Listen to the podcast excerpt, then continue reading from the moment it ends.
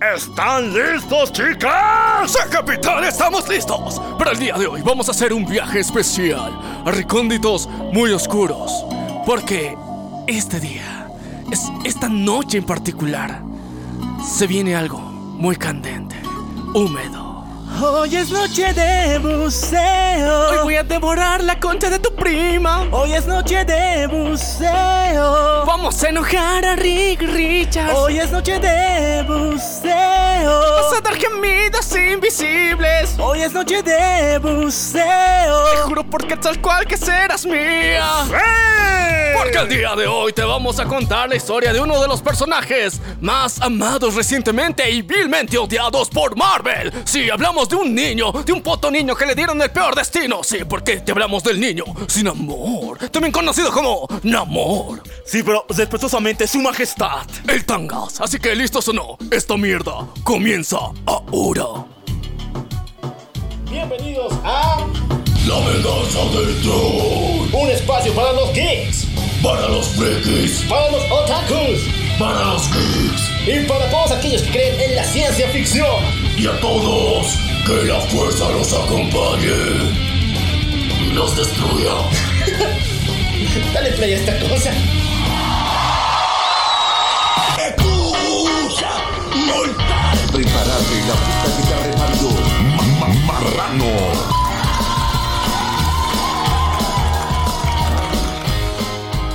Muy buenos días, buenas tardes, buenas noches, buenos viajes trascendentales, buenas fumadas poderosas, buenos topos para ti, también para mí y buenas waifu para todo el mundo. Yo soy el local. Y yo soy Maniac. Y esto es... La venganza del troll. Hola, ¿cómo estás?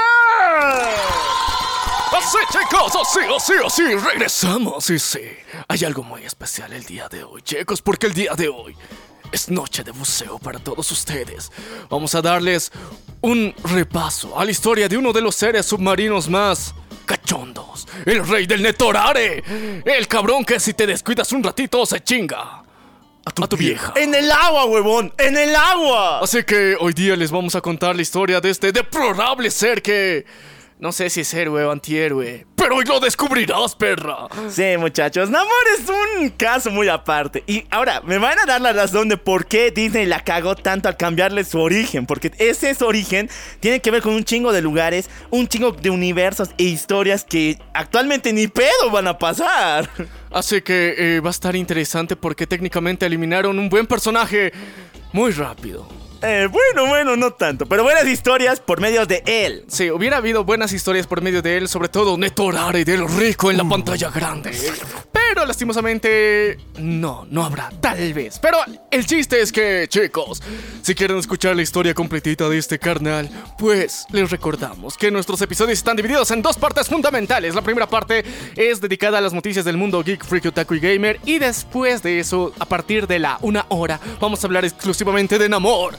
Así que si quieres escuchar solamente esa parte, lo puedes adelantar. Ahora sí, porque vamos a entrar con las noticias. Agarren los cómics de Deadpool mata al universo Marvel.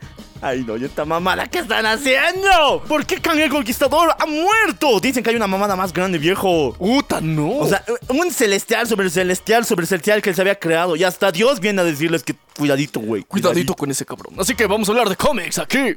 Y agarren los cómics de Deadpool mata al universo Marvel Cámeras porque son inmundos. Y vamos a hablar de cómics aquí en el programa.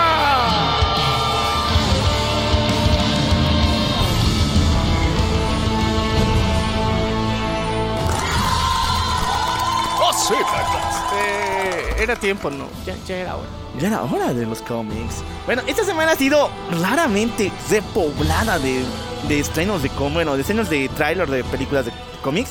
Principalmente vamos con la de Guardianes de la Galaxia Volumen 3. Ya se ha estrenado esta mamada y sí, es completamente diferente al que vimos en la San Diego Comic Con. El de la San Diego Comic Con se encuentra filtrado todavía y las escenas son completamente diferentes. Aún así, este nos ha dado mucho de qué hablar. Muchas personas señalan de que el cringe que ah, se ha mostrado en esta mamada sobrepasa lo antes ya visto en Love and Thunder o incluso en She-Hulk. Eh, ¿Por qué cringe?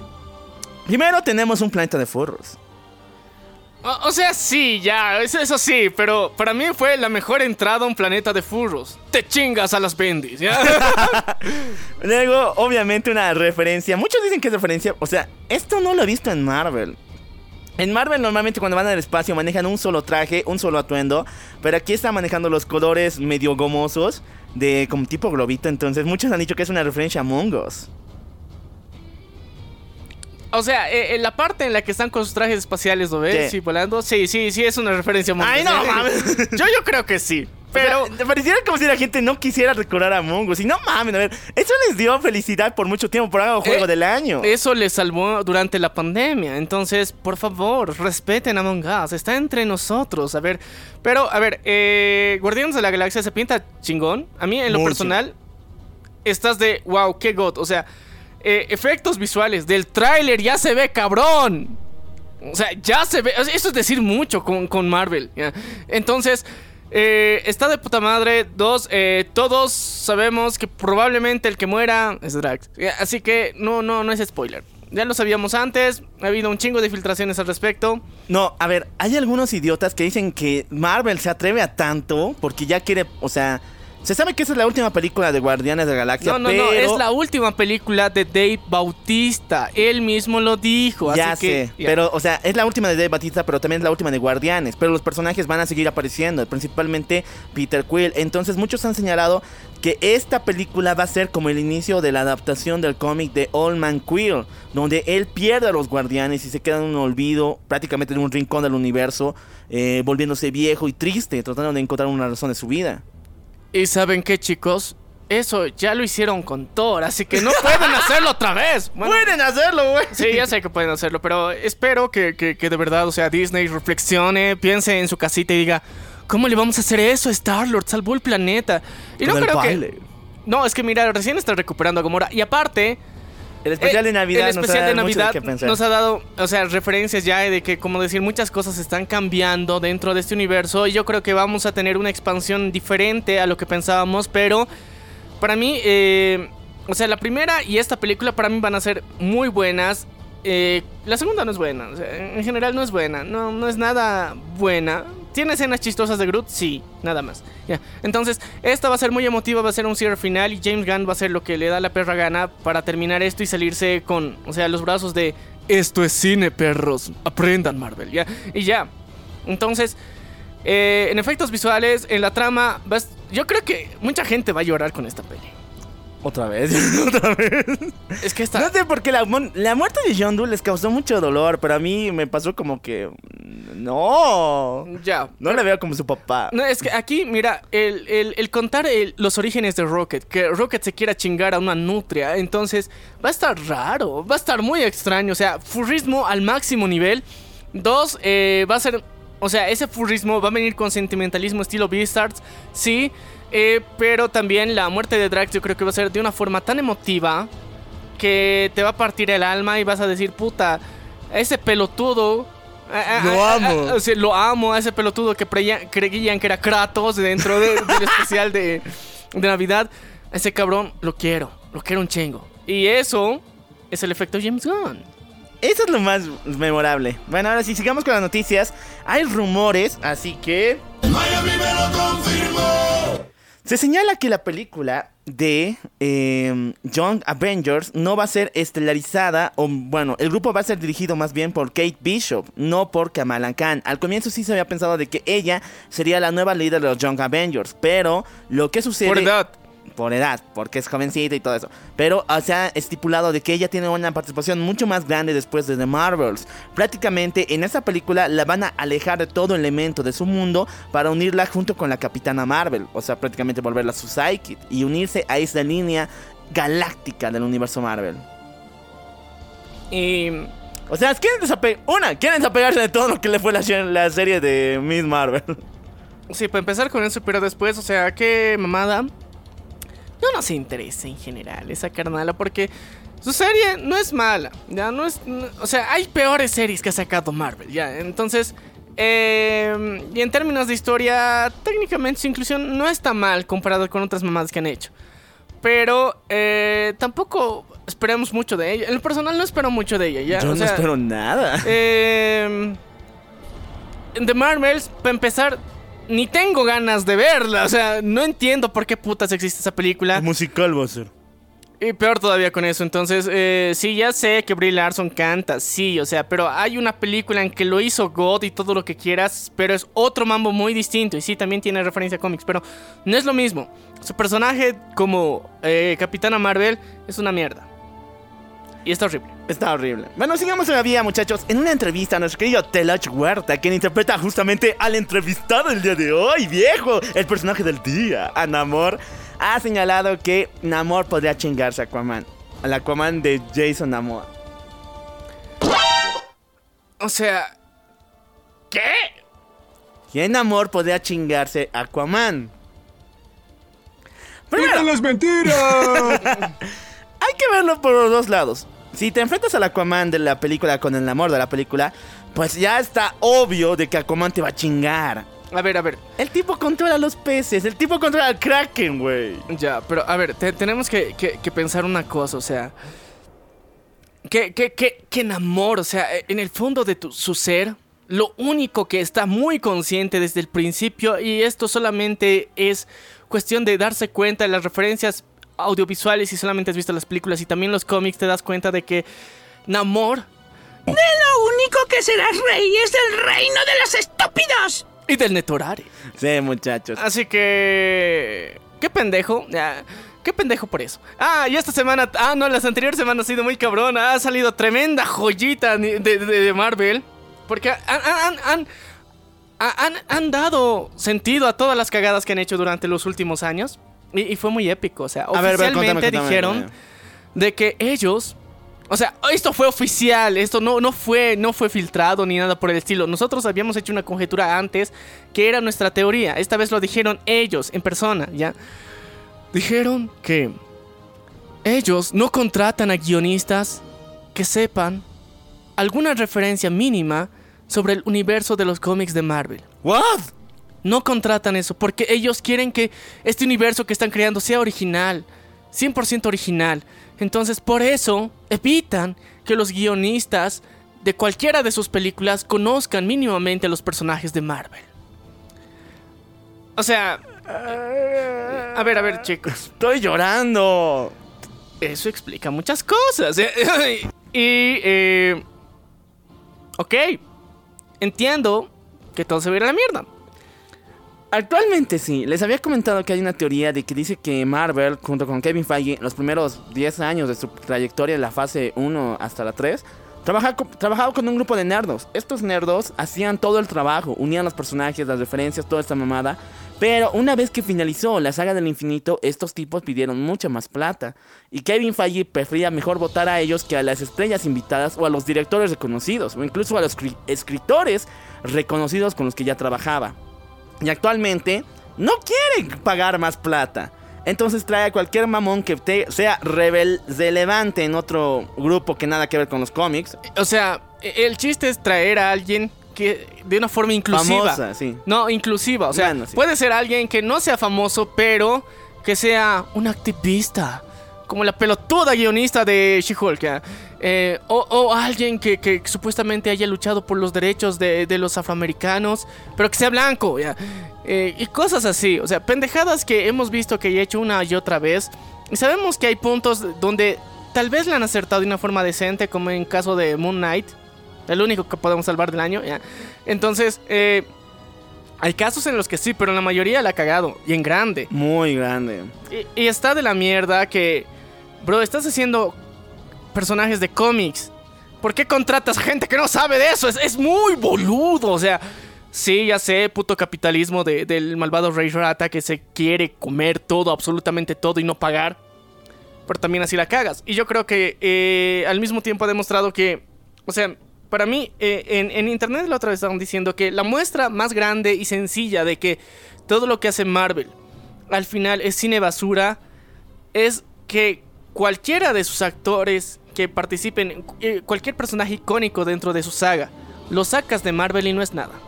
Ay, no, no me hagas llorar, Miss Robert. Sí, o sea, eh, Chris Evans igual, o sea, to- todos los personajes que son épicos, héroes, cabroncísimos dentro del universo Marvel, los sacas de sus de, ese- de esa zona heroica Y lastimosamente yo sé que muchos de ellos son buenos actores, pero los papeles para que los que les han contratado y que han aceptado ellos, les ha ido de la mierda. Y no vas, o sea, no vas a ver ninguna película del cine por ellos. Solamente cuando son héroes. Y eso demuestra que... mm, o sea, para muchos dicen que no son buenos actores. Yo creo que sí, muchos de ellos son buenos actores, solamente que eh, sus agentes son unos pelotudos. y ahora solamente se dejan llevar por la plata y no por lo que de verdad tendría que importar, que es una buena historia. Bueno, muchachos, ya lo escucharon. Marvel lo reconoce, tú y yo lo reconocemos. Y entonces hay idiot- los de idiotas que defienden a Marvel. Eh, es, que, que es, que, es que recuerden, recuerden algo, o sea, como, como siempre, los de Marvel son una familia.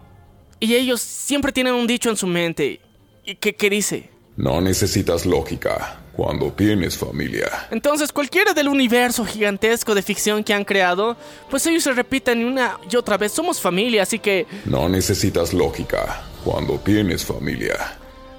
Ya, Eso explica muchas eso cosas. explica muchas cosas. Si, tú defiendes a Marvel tras las declaraciones, qué idiota que sos. Sos un baboso. Sigamos todavía. DC y Amazon han hecho una alianza extraña. Extrañísimo. Sí, muchachos, en vez de brindar productos originales y licencias de personajes a HBO Max, donde deberían entrar, no, DC sigue apostando a otras plataformas, tales la relación que tiene con Netflix, con la serie de Titans y muchas más, la de eh, Sandman también sale muy bien, un aplauso. Y ahora quiere diversificar con Amazon, le ha vendido varias licencias y una de las más interesantes es Teen Titans del 2003, la serie original de los Teen Titans. Y Amazon no esperó ni un segundo y anunció, entre comillas, y con un Miami me... Que está planeando el reboot o la continuación de la saga. Ya. ¡Wey! ¡Wey! ¡Ya estamos bien! No confío en Amazon. Después de lo... A ver, estos saben de cosas de cómics. O sea, tienen Invisible The Boys, güey. sí. Ya, que no les sepan, que no les sepan al mundo medieval de Tolkien otra, otra cosa. Ya, ya, ya. Pero, pero es que, mira, eh, lo que ten- tengo que recordarles es que estos cabrones gastan un chingo de plata y contratan gente pendeja. ya. Ah, bueno, eso Entonces, sí. ese, es el, ese es el problema. O sea, yo quisiera que al, al final, digamos, eh, Amazon se dé cuenta de que eh, mantener ese filtro de calidad que estaban teniendo, o sea, es mejor que tener cantidad. Y ahorita están... Es que a mí, Amazon, tengo un problema bien interesante con Amazon porque su plataforma es una caca, ¿ya? Caca. Eh, ¿Por qué? Te dan un catálogo así grande y dices, wow, tienen muchas cosas. Entras a la puta película y dice, quiere alquilar la película. ¿Qué cagada es esa? O sea, qué mamadas, qué pelotudez es esa. ¿Qué, ¿Quién putas va a alquilar? Se supone, o, eh, o al menos en Latinoamérica nos han acostumbrado a de que si ves en el catálogo algo, se supone que lo puedes ver. Sí. Entonces eso es clickbait y clickbait del feo ya hace que no quieras volver a esa puta plataforma, entonces solamente tendrían que mostrar lo que puedes ver y ya. Y cuando te das cuenta, solo lo que está técnicamente dentro de, de- su catálogo es una cagada, ¿ya? No hay muchas cosas que ver. Sí, hay series que son muy buenas y muy rescatables de, de Amazon, que son exclusivas de Amazon. Sí, hay, lo sé. Pero te las acabas en un mes. O sea, Eso es el detalle. o sea, te las acabas todas sus series en un mes y ya, ya valió. El resto de contenido no te importa, es muy irrelevante. Porque es lo que ni Netflix, ni HBO, ni- o sea, ninguna otra plataforma quería, está en Amazon. Así de mierda a veces salen las cosas que, te muestran ahí.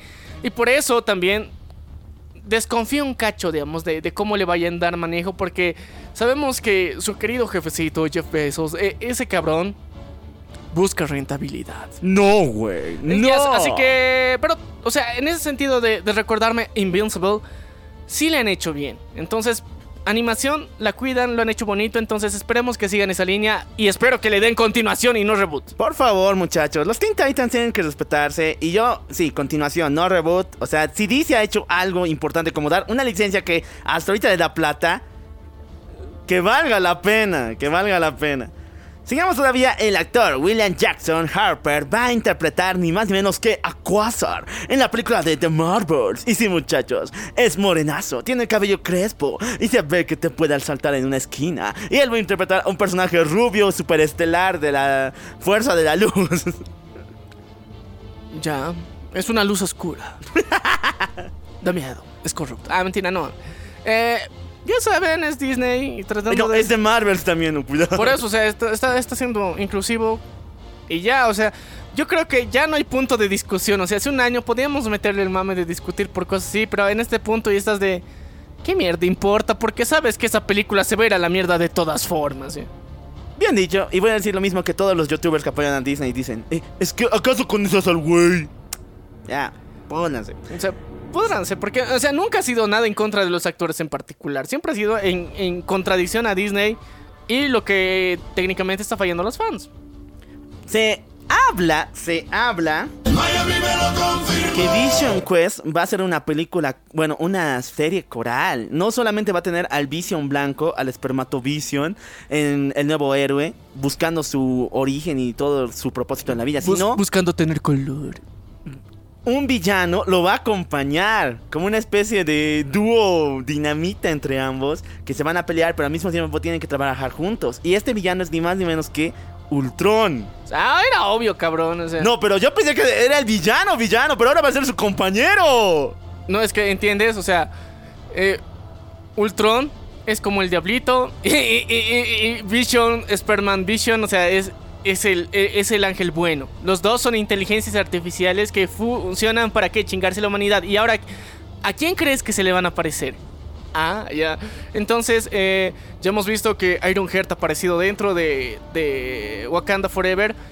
Y ahorita todavía, o sea, con, con Williams, eh, me vale pito, la, verdad, me vale pito, me vale tres hectáreas de verga. eh, eh, ella como su personaje, me vale. Pero el otro cabroncito en, que aparece en, en Iron Man 3, que no me acuerdo qué puta se llama.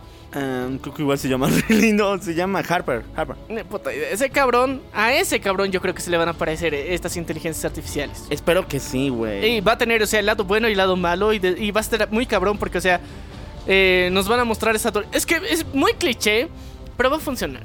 Bueno, sigamos todavía. Vamos con DC que ha hecho mamadas esta semana porque ha sido estrenado el nuevo cómic de Batman en otro universo alterno, el Elseworld. Pero es un nuevo Bruce Wayne en el colegio. Pero no es un colegio normal, es un colegio de superhéroes.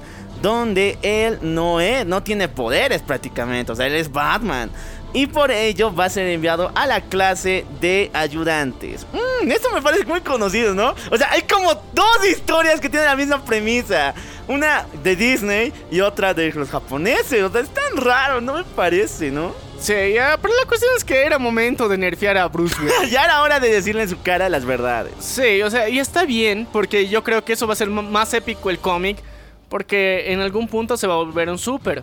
Pero un super no autonombrado, sino es que el resto le considera super. Yo creo que ahí han fallado tanto esa película de Disney como ahorita está fallando la, en la serie del manga que le estoy mencionando. No voy a decir nombres porque es muy obvio. Porque en ambas, el güey que no tiene poderes recurre a la magia o algún pedo de su familia para, o algún pelito para tener superpoderes. Mientras tanto aquí Bruce Wayne, este cómic se llama Bruce Wayne No, no Super, va a recurrir a la tecnología. O sea, ya Sí. no, medio novedoso la madre en la inteligencia. Y es lo que los fans muchas veces han pedido. O sea, que un güey no tenga poderes, pero que con su ingenio, con su tecnología, ahorita con su plata, él pueda llegar al nivel de los superhéroes que le acompañan. Y eso va a ser bastante interesante. Y bueno, era. era es que es una. una, una- un cómic bastante para, para niños. La chaviza de la chaviza de la chaviza. O sea, la chaviza, chaviza, chaviza, chaviza actual. O sea, la, la- la que recién. O sea, los que han nacido con 100% tecnología y con Android, esos cabrones, ¿ya? Eh, va a estar interesante, va a ser un giro bastante bonito y, y apreciar de otra forma a Bruce Wayne y también. eh, yo creo que, eh, o sea, si, si le dan un buen desarrollo a la historia, va a haber un punto en donde a sus Robins les va a entender. Espero que sí. Y va a estar chido. Entonces, qué bonito, qué bien que, que, hay- que haya habido este giro, este nuevo impacto en la historia de Bruce Wayne. Bueno, sigamos todavía. Ha habido polémica con el especial de Navidad de los Guardianes de la Galaxia. Yo digo, ¿por qué? Ya que muchos idiotas en Twitter señalaron que el hecho de que Nebula le arrancara el brazo a Bucky para dárselo de regalo a Rocket es inclusión forzada. Y hasta el mismo James Gunn ha dado su declaración y él dice que esta acción ¿En qué sentido es inclusión forzada? ¿Qué incluyes, pendejo? Más bien eso es discriminación a un minusválido, un hombre sin brazos. Yo digo que sí. ¿Cómo vas a joder a un manco y le vas a robar su brazo ortopédico para llevarlo a otra galaxia como regalo a un pinche, ¿qué se llama? Mapache. Ma- mapache. O sea, eso es discriminación, bro. Y, y te estás confundiendo. A otra cosa que también supuestamente has revelado furor en las redes ha sido el perreo de Nebula. Ah, muchachones. Rico. Ya, mentira, no. Ah, no, o sea, no era Nebula, era, era de Mantis. eh. Mantis, sí, pero no es rico, o sea, tampoco el de She-Hulk es rico. Lo importante es, Es que no da tierno, cringe, o sea, no da cringe. Sí, no da cringe. Eh, eh, o sea, es que mira, yo creo que en este punto James Gunn nos ha demostrado que se puede hacer inclusión fácil. O sea, es tan fácil y, y- y esa es inclusión simple, o sea, es, es básica y normal porque se supone que Drax y, y Mantis entran a un bar gay. ¿Ya has dado cuenta? No. La verdad, la verdad, no. Pero el, el que, el que le invita a los tragos a Drax era obvio que era gay. ah, bueno, eso sí. Eso O sea, sí. yo pensé que solamente era un bar y que el güey sí era gay, pero pues no, Mm. nada. ¿Y en algún punto te ha molestado eso? ¿Lo has sentido forzado? ¡No! Entonces, eso, eso es lo que jodemos tanto a Disney. Porque no necesitas presumir de algo y de... Es el primer personaje homosexual dentro de una película. Por enésima vez, ya no. Simplemente haces algo, se nota, se muestra, es obvio. No necesitas explicar ni presumir. Simplemente es natural y ya. Así de fácil. No, no, no, necesitabas nada de ese contexto. Igual la escena es buena. Funciona igual. Podías poner en un bar hetero. Igual funcionaba. Era un bar gay. Igual no cambia nada. ¿Por qué? Porque así es la vida, pues, puta madre. O sea, no necesitas estar presumiendo todo el rato. Amo a los jotos. No, pues, o sea. gay. Sí, o sea, amo a los gays, chicas. O sea, no. No necesitas hacer eso. Y James Gunn lo ha demostrado de una forma muy genial, muy brutal. Y para callar cualquier hocico de gente pelotuda, eh, de una vez, para que entiendan de lo que nos quejamos de la inclusión forzada, es porque la hacen forzada, no es porque esté mal hacer inclusión. Lo hacen forzada y irritable. por si Y acaso. ridícula. Y eh. ridícula con Por eso, por eso, entonces, mientras tanto, se puede hacer de otras formas en donde es inclusión y ya, nada más, o sea, forzado no tiene ni un pelo de forzado eso, fue muy, estuvo muy bien, estuvo muy bien hecho, es un buen especial, estuvo genial. Sí, muchachos. Vayan a verlo. Disney Plus está ahorita muy buena. Sí. Ahora volvamos con James Gunn, con el tío James Gunn, porque él ha señalado que para este nuevo universo de DC Comics que va a empezar con. No me acuerdo, Shazam 2. Supuestamente empezado con Black Adam, ¿ok? Eh, con este nuevo universo, varias películas y series, incluso videojuegos del universo DC de antes, van a ser canon. Yo, yo digo que ese cabrón ha dicho, puta, o sea, se ha, se ha aventado la señora maratón, o sea, de todo lo que había del contenido de los universos de DC, y ha dicho, es momento de los pipazos, bro. y se metió unos buenos pipazos así, voladísimos, y dijo, todo esto tiene sentido. O sea, la verdad, no le encuentro cómo van a unificar todo, pero va a estar cabrón. O sea, sí, sí, siempre es Flash, pero... Ese es el, el detalle, es cómo lo van a hacer. Porque ahorita, o sea, miren, no hemos vuelto a hablar de, de cómo va a ser el manejo de, de James Gunn dentro de DC, porque no sabemos, la verdad. Todos No son nada. especulaciones. Y con James Gunn hasta ahorita no tenemos un antecedente claro de cuáles son sus prioridades, cuáles son los personajes que más les gustan y nada por el estilo. No sabemos. No podemos darles eh, noticias al respecto porque serían eh, mentir. Ni nuestras propias teorías nosotros nos las creemos. Entonces, ¿para qué? Pero sí se viene un cambio bastante potente. eh, un giro bastante curioso dentro de todo esto. Y lo más interesante es que. eh, yo creo que si bien va a haber la Santísima Trinidad que todos conocemos, se va a mantener, que es obvio. Ya han vuelto por algo. o pues, sea, están- para mí es obvio eso. O sea, eso no, no es, no es discutible. Es obvio, eso es un hecho. Pero eh, personajes que consideramos muy secundarios, yo creo que van a tomar un protagonismo bien interesante porque esa es su especialidad. O sea, yo... eh, uno, un- uno de, lo- de los personajes que yo creo que ahí va a aparecer y que todos soñamos con que vuelva así, de una forma épica, eh, es Constantine. Uh, Y al mismo tiempo Satana. O sea, para mí Satana le van a dar un trabajito muy cabrón. Ya, Sa- Satana le tengo mucha fe. Ahora, eh, gente pelotuda que no entiende el sentido del humor de la gente y, y no entiende el sarcasmo, no entiende la ironía, que es algo tan simple y sencillo. Estaba diciendo que y estaba jodiendo mucho porque eh, hizo un deepface eh, James Gunn Sí. del Peacemaker con Superman. Y es un chiste, bro. O sea, es un chiste. Solo es un meme ya. Y aparte, a ver, en- yo he hecho esto. He entrado al perfil de John Cena, el original, el verificado, en Instagram. Van a ver un montón de mamadas sin contexto. O sea, es chistoso, es muy chistoso porque antes, yo me acuerdo hace un año y medio más o menos, cuando todavía estaba grabando al Peacemaker, entrabas y su perfil era muchas referencias, digamos, a los trabajos que estaba haciendo, la WWE, o sea, eso era. Se convirtió en el Peacemaker y su feed es una mamada. En serio, te juro que es una mamada. Y ese es el feeling del personaje. Y está cabrón, o sea, es la besto serie de este año. O sea, ha estado muy cabrona, muy divertida, muy genial.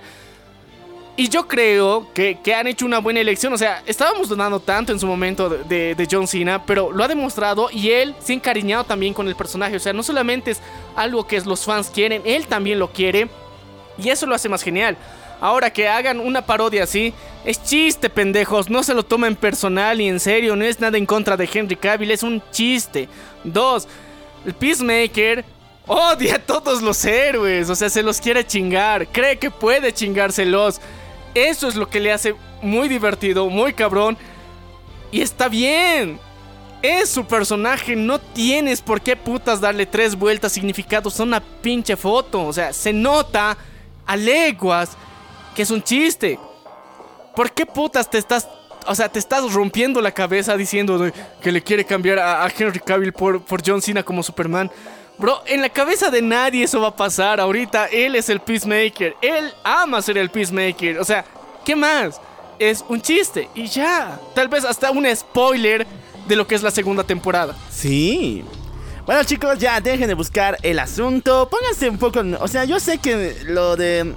Eh, que ahorita, no tengamos nada de Snyder, o sea, está chido. O sea, No, es que- nos hace sentir muy inseguros de lo que va a pasar, pero esperamos. No, sí, o sea, te- te- tengamos confianza, chicos. O sea, miren, o sea, arriba las esperanzas, abuelita. Otra vez les tenemos que repetir esto porque, o sea, en serio, no se bajonen.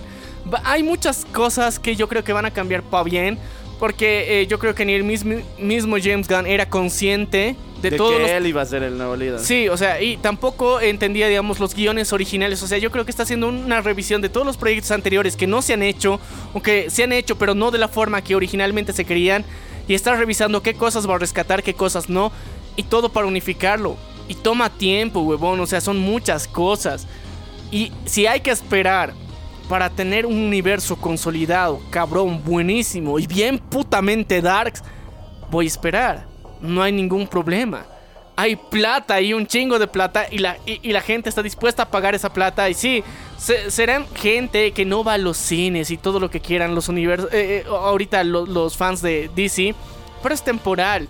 Y dos, son los que compran un chingo de merch de DC. O sea, un chingo. No se imaginan el nivel de coleccionistas que hay. Los, somos los raros que hicimos popular una película que solo salió en HBO Max. Y de paso la tuvimos que comprar directamente en otros países. Sí, o sea, se agotó el stock de una película, sí, brutalmente. O sea, en- en- el, la Snyder Cut se ha agotado dos veces seguidas de, de los estantes de películas, de videos, de DVDs y Blu-rays.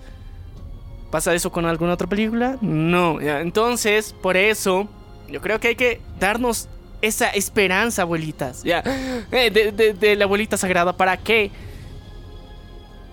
tengamos un resultado bonito, bien hecho, agradable y que valga la pena la espera. Yo creo que James Gunn va a hacer lo posible. Y no va a ser como Taika Waititi jodiendo a un personaje mítico. Y así Ay, que Dios, esto me lo del asco. Ya, sigamos todavía. Lo que sí nos ha dado mucho cringe esta semana de DC, gracias papi, es la lo que se conoce como la Harley Quinn que ríe. Sí, muchachos, desde los más profundo de DC. Queriendo recalcar aquellas historias que le hicieron mierda, que todo el mundo dejó de leer sus cómics, vuelve con ustedes, la Harley Quinn que ríe. es que ya se chingaron al Joker, al Batman. Al que Batman ríe. que ríe. Dos veces, dos veces. Dos veces, entonces. Chicos, si quieren conocer la historia completita del Batman que ríe, tenemos dos, dos, dos veces que se les hemos contado. Primero tendrían que escuchar Doomsday Clock. Cuando se los contamos, después eh, Batman Metal y después Batman Dead Metal, que es horrible, pero igual se los contamos. y así van a entender por qué se lo chingaron dos veces al Batman que ríe. ¿Quién putas es el Batman que ríe? ¿Y por qué su, su Harley está una mierda?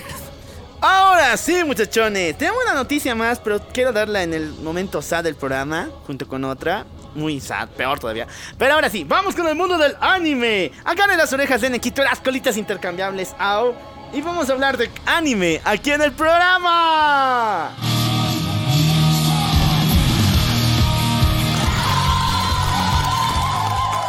Ay, no sé cómo empezar esto. Sony la está cagando. Sony, putos hijos de su madre. Con Funimation. Oye, no. Junto con esos putos lo están haciendo, ¿no? Ya, Sí. muchachos. Esta semana se ha presentado el teaser trailer y unas vistas un poco, unos sneakers, sneakers, unas sneak peek de la nueva película de los Caballeros del Zodiaco, de, de Night of Zodiac. Están de la verga. A ver, eh, ten- tengo, tengo que tengo dos críticas con esto, ¿ya? Eh, hay muchas personas que les ha encantado, lo han amado y han dicho, puta, estos sí son efectos, comparados con Marvel, cualquier cosa es mejor, así que sí. No, no va a volver Dragon Ball Evolution. sí. Otros dicen, Dragon, o sea, Caballeros del Zodíaco, Evolution 2.0, ya. ¡Me late!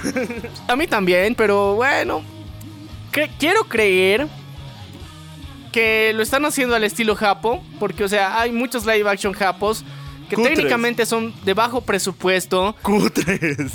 pero cumplen con el canon. Eso sí.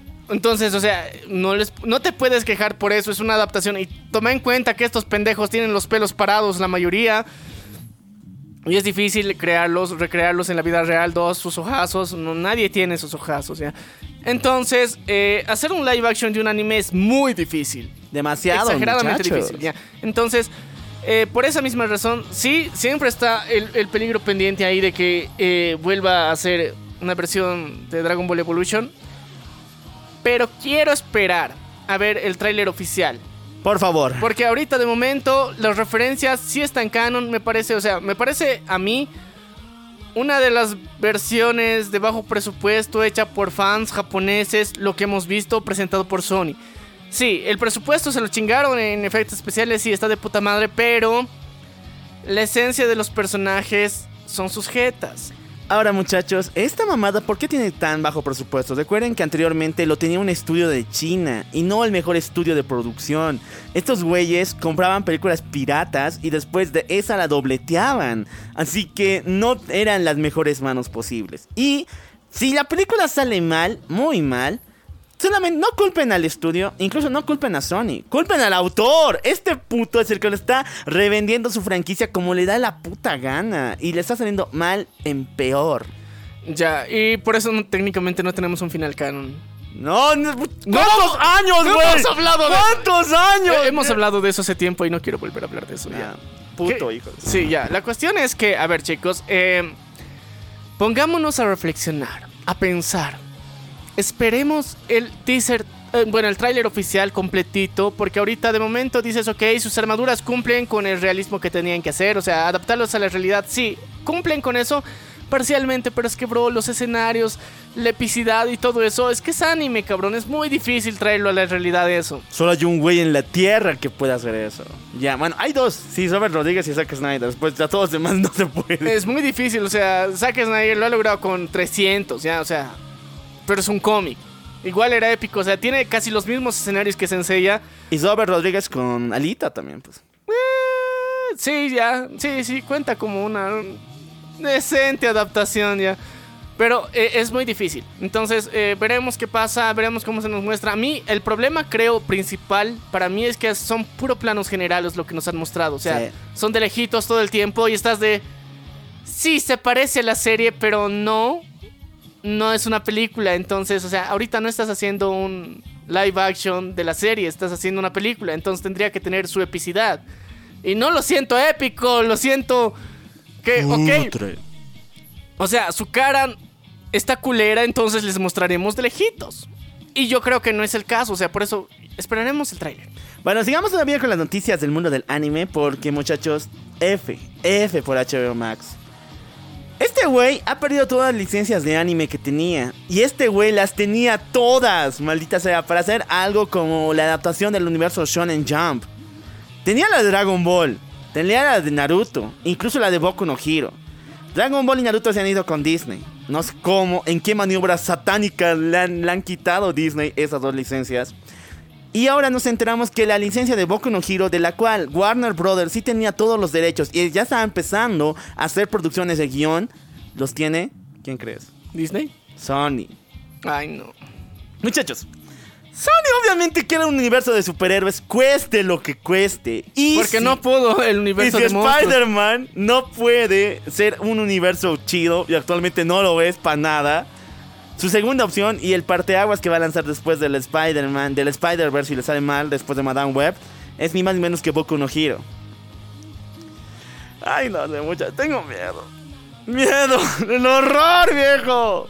Eh, nos con, o continuamos con el manga de Boku no Hero para no asustarnos tanto, ya, porque...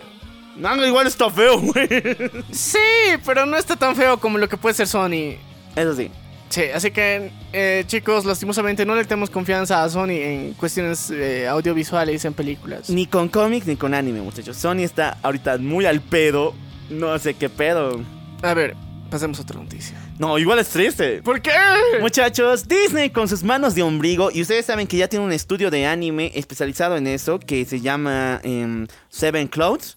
Va a trabajar ahora con el estudio Kodansha para recibir todas sus eh, producciones en anime y ellos lanzar nuevas temporadas. Y sí, muchachos, el siguiente... Ahorita la temporada de Bleach que estamos viendo no es producción de tanto de TV Tokyo ni tampoco de la Shonen Jump. Es producción de Disney enteramente. Y está yendo por buen camino, creo yo. Está chido. Pero el siguiente anime que va a lanzar como nueva temporada es Konosuba. Pero después de este, el siguiente es en la lista de muertos. Tokyo Revengers. Puta, ya, ya, valió, ya valió. Ya valió en el sentido de que estos cabrones lo van a ultra recap... O sea, capitalizar esa mierda. Bro, o sea, si ahorita hay tanto hype por esa mamada, van a explotarlo hasta lo máximo. Sí, muchachones. Me la van a cagar, obviamente. Pero, o sea, de que va a haber figuritas, peluches y demás mamadas, va a haber un culo. La historia nomás lo van a cagar. Muchachos, Tokyo Revengers nueva temporada le va a pertenecer a Disney. No sé cuándo saldrá ni quiero ver esa mamada, pero ya. Si tú eres fan, prepárate para sufrir. Eh, sí. Prepárate. Alista Prepara- las nalgas. A- Alista las nalgas, ponte vaselina porque no vas a poder pagar ni la miniatura que traigan. Ahora, pasando a otro tema muy, muy mórbido. El autor de, de Rent a Girlfriend, no me acuerdo su nombre, Es hijo de puta. Ha dado declaraciones fuertes. El primero... ¿Cuál declaraciones? Ha hecho cosas fuertes. Ha hecho cosas fuertes, pero la declaración también es fuerte junto con el post que ha puesto. El tipo ha dicho en pocas palabras que el final que él está preparando para el final de Rent Grapher se acerca y que no es nada de lo que hemos pensado. Es algo que nos va a tomar muy de sorpresa. Y ahora sí, Tan de sorpresa como su actitud, yo creo que sí, o sea, sí La era foto. No, es que bro, era tan autoinsersivo ese pinche e- e- e- ese pinche manga que ahora yo creo que le va a dar un final autoinsersivo también, como el de la foto. Y ahora, ¿qué putas es la foto que este cabrón ha publicado si es que no la sabían? El, el cabrón de Rent a Girlfriend ha demostrado que tiene una pasión, un amor, o sea, gigantesco por el látex, por el plástico, por la silicona, por las buenas gomas. Y tuvo una cita con. su creación, Sí. Mizuhara.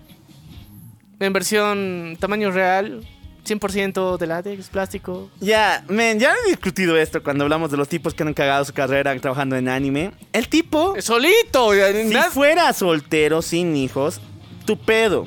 Eso, esa foto ya sería, es rara, pero Es tu rara, pedo. pero- pero es- es que- ese maldito tiene esposa, tiene dos hijos.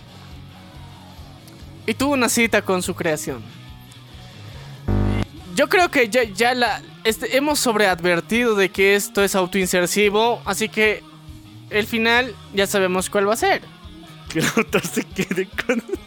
No, no, quiero no, verlo, no. quiero verlo por lo mórbido que va a ser. Mira, mira, el final. Yo, yo, yo te digo mi versión. El A ver. final va a ser que el puto del prota, el insaciable, el pajas, va a terminar dándose cuenta de que ninguna mujer puede satisfacer sus deseos. Ya, al final, ni el cariño que quiere. Y alguien que tenga para siempre va a ser un puto plástico igual que este cabrón. Para mí es tremendo spoiler del final. Porque eso nadie supuestamente se lo espera y tremendo spoiler que supuestamente nos ha dado. Entonces al final el prota va a decir, me quedo con este pinche plástico, no me traiciona, no me odia, mm, me ama supuestamente y me aguanta todo, ya. Entonces me quedo con el plástico. Y crean o no, sí es un pensamiento recurrente de japoneses, así que F por ellos. F por ellos. Bueno, para finalizar el mundo del anime, esta semana TV Tokyo acaba de señalar que la nueva aventura de Pokémon, después de que nuestro querido Mostaza es el campeón mundial inquebrantable de todo el mundo de Pokémon, no va a cambiar el puesto. Sí, muchachos, todas las teorías raras que tuvimos donde este es el fin del Mostaza, ahora que es un maestro Pokémon, no van a terminar aquí, ya que en palabras de TV Tokyo, que ganes el campeonato mundial, mundial de Pokémon, no te hace maestro Pokémon. Entonces, ¿qué te hace, pendejo? A ver, dime, explícame. ¿Qué te hace? O sea, que tienes la copa, el campeonato, o sea, imagínate, el mejor pianista del mundo condecorado vence en un festival internacional, pero no te hace maestro de piano. ya. en pocas palabras. No sé, ya a ver. La región, el, el juego que se ha lanzado de Pokémon Scarlet and Purple está de la huevada. O sea, puro bug sobre puro bug. Cyber, do- Cyber, Cyberpunk se ríe de ese juego. Porque en serio, está horrible, lleno de bugs. Y el detalle es de que en esta mamada se hace un hincapié en, en otros mundos y otras realidades, en el tiempo incluso. Entonces, estos putos pueden ser tan capaces de hacerlo viajar en el tiempo a otros mundos donde hay Pokémon. Y ahora es el tiene que entrar a un campeonato universal y temporal. Bro, Goku lo hizo. ¿Por qué no el mostaza? O sea, qué mierda. Todavía no han mostrado aliens al 100. Al 100. Entonces, eh, yo creo que es el siguiente paso. Y bueno, por lo menos seguiremos teniendo el mostaza y no el moreno. Yo ya estamos acostumbrándome. Y bueno, con esto finaliza el mundo del anime. El mundo normie viene enseguida, papos.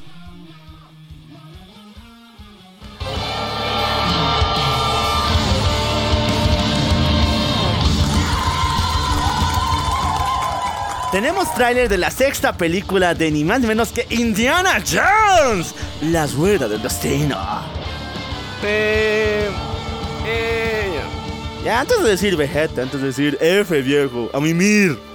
Em, ya, se ve feo, muy mal Harrison Ford, pero es Harrison Ford, él es Indiana Jones. Y por más que le quieran cambiar por otro cast, incluso a su hijo que pasó en la quinta película, él es Indiana Jones. eh, ya, no sé. Veremos qué pasa. La verdad, eh, no tengo expectativa alguna con Indiana Jones. En general, yo creo que en la 3 se ha acabado para mí. Ni siquiera en la 4, en la 3 ya. Eh, así que lo voy a ver por el mame, por la nostalgia, pero en general ya es muy innecesario darle continuación a esa historia. O sea, mejor era hacerle una serie. Ese Una serie. cabrón, un reboot cabroncísimo, de puta madre, se lo merece. Pero eh, una película adicional no, no gana nada. Pero también tenemos que pasar a otras noticias, porque esta semanita también hubo el tráiler de Mario. Mario, el segundo tráiler. Sí, chicos. Y al fin tenemos más contexto. Creo que el traidor va a ser Luigi. Ay, no mames, yo pensé que, bueno, eh, si lo notas bien, Peach ya no es la princesa en problemas, ahora es Luigi. Sí, pero es que ese es el chiste, o sea, ¿cómo te digo? Eh, Luigi, o sea, para mí esta película va a ser la traición de Luigi, o sea, porque al principio va a ser el secuestrado. Después te vas a dar cuenta que Luigi se siente desplazado por Mario porque todo es Mario, o sea, y en el tráiler se encargan de recalcarte que todo es Mario. Y al final él va a sabotear todo, pero al final va a venir el poder del amor de la hermandad de Mario. Le va a decir, Luigi, vos sos mi hermano, wea. Y, y ya. Y termina la peli. Me gusta, me gusta. Va a estar tierno, sí, pero... Lo triste es que es predecible. Es predecible, pero me encanta y obviamente que a Regan 34 le encanta mejor, o sea, los planos que le han dado a 3D, Peach. chicos. Y después, enterarte que Anya Taylor-Joy Va a ser la voz de Peach. y tiene un outfit de Peach, o sea, wow, esto se pone cada vez mejor. Y me encantan las voces en español latino. Creo que Omar Chaparro está ahí, pero le sale bien, o sea, de- eh, güey, deja la actuación normal y ponte de doblaje, güey. hazlo, te sale. Sí, sí, sí, sí, le, le salió bastante bien, la verdad. Y, y yo creo que promete bien, han hecho un buen cast de voces eh, en general y también la, la historia no está mal. O sea, yo, yo esperaba cualquier mamada de Mario porque es bien. tiene antecedentes bien mierdas. Entonces, eh, estaba difícil, pero Illumination lo hizo bien. Bueno, sigamos todavía. Esta Oye, Esta semana ha sido de los trailers. Ni más ni menos que Transformers 7. El despertar de las bestias, maldita sea. Que técnicamente anula todo lo que pasó antes. Sí. Primero, está buenardo. O sea, me encantó ver a los. eh, ay, ¿cómo se llaman estos? Beastformers. yeah. Beastformers. A la. Sí, pero tienen su nombre, no son Autobots, son maximales, a los maximales, a Optimus Primal, a Cheetor, y a Rhinoc y a nuestro querido eh, Lobo Azul, que lancen ahí rayos y sean gigantes, me encanta, pero el pedo es que no están adaptando Guerra de Bestias Transformer, porque no están viniendo los Depredacons, los Depredacons eran dinosaurios, y ahorita está viniendo un enemigo que ha viajado en el tiempo para arruinarle a Optimus, y de paso tenemos dos Optimus, uno es Optimus Primal, el gorila, y otro es el Optimus normal, el que viene del autito. Entonces, ¿qué pedo está pasando aquí? Y lo único que podemos decir que está pasando dentro de la mente de los Autobots es. ¡Ayúdame, Jesús! Ayúdame, Jesús. Eh, están adaptando la serie de Netflix, la de Cybertron of War. Y esa está buena, en serio. Vean esa serie de Netflix. Es en 3D, pero vale la pena cada malito segundo. Porque ahí te explican qué pedo ha habido con las bes- bestias Transformers y con los Transformers normales. ¿Por qué se ven tan diferentes? Y ha habido como. Es una especie de guerra multiversal. Así que sí, chicos. No solo Marvel y DC pueden hacer mamadas. Ahora le toca a los Transformers, güey. Sí. Eh, va a estar de, de la patada, creo, porque. eh, o sea, Es mucho que explicar con poco tiempo. Es mucho que explicar, muy poco tiempo y van a decir, véanse la serie de Netflix en medio de la película. No, pues, no, no, no, no ve. Entonces, para ustedes, queridos amigos que nos están escuchando, la recomendación, vean la serie de Netflix para entender esto. Nosotros también la cuta. Ah, Ustedes deciden, así que compartan y, y coméntenos para, en el servidor de Discord para hacernos recuerdos si quieren que hagamos eso. Necesitamos que, que, que nos digan qué quieren, puta madre. Bueno, para finalizar, vamos con Disney Plus porque esta semana han mostrado ya el trailer oficial de la nueva película animada. Esperaba que fuera live action, puta madre. Del regreso de Una Noche en el Museo. Esta se llama Una Noche en el Museo, el regreso de Krum. Dark, no me acuerdo qué. El hermano del faraón de la tabla. Ah, es secuela, creo, de la última película Noche en el Museo. Aunque yo me acuerdo que se quedaron en el Smithsoniano, pero ya qué más. Yo creo que es como el intermedio entre el, el 2 y el 3. Yo espero que sí. Y se ve que Nick ahora va a ser el nuevo guardián del museo, reemplazando a su querido papá. Y pues, se está divertido. Me ha gustado mucho. Juana de Arco, waifu. O sea, te apuesto, esta película Rera 24 tiene y la va a tener. Ah, para mí estaba muy, muy épico la, la parte en- del trailer que dice, o sea, no saben lo peligroso que es el fuego y Juana de Arco.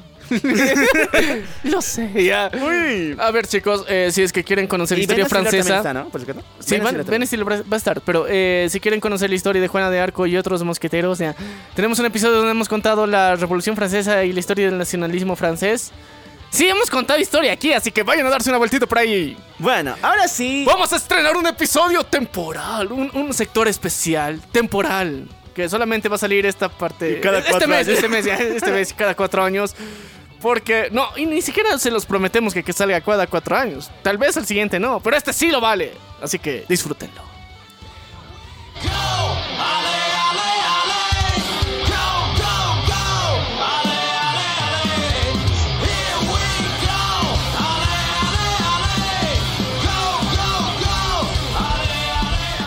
Sí, chicos, nos pusimos bien pinches FIFAs para contarles el día de hoy.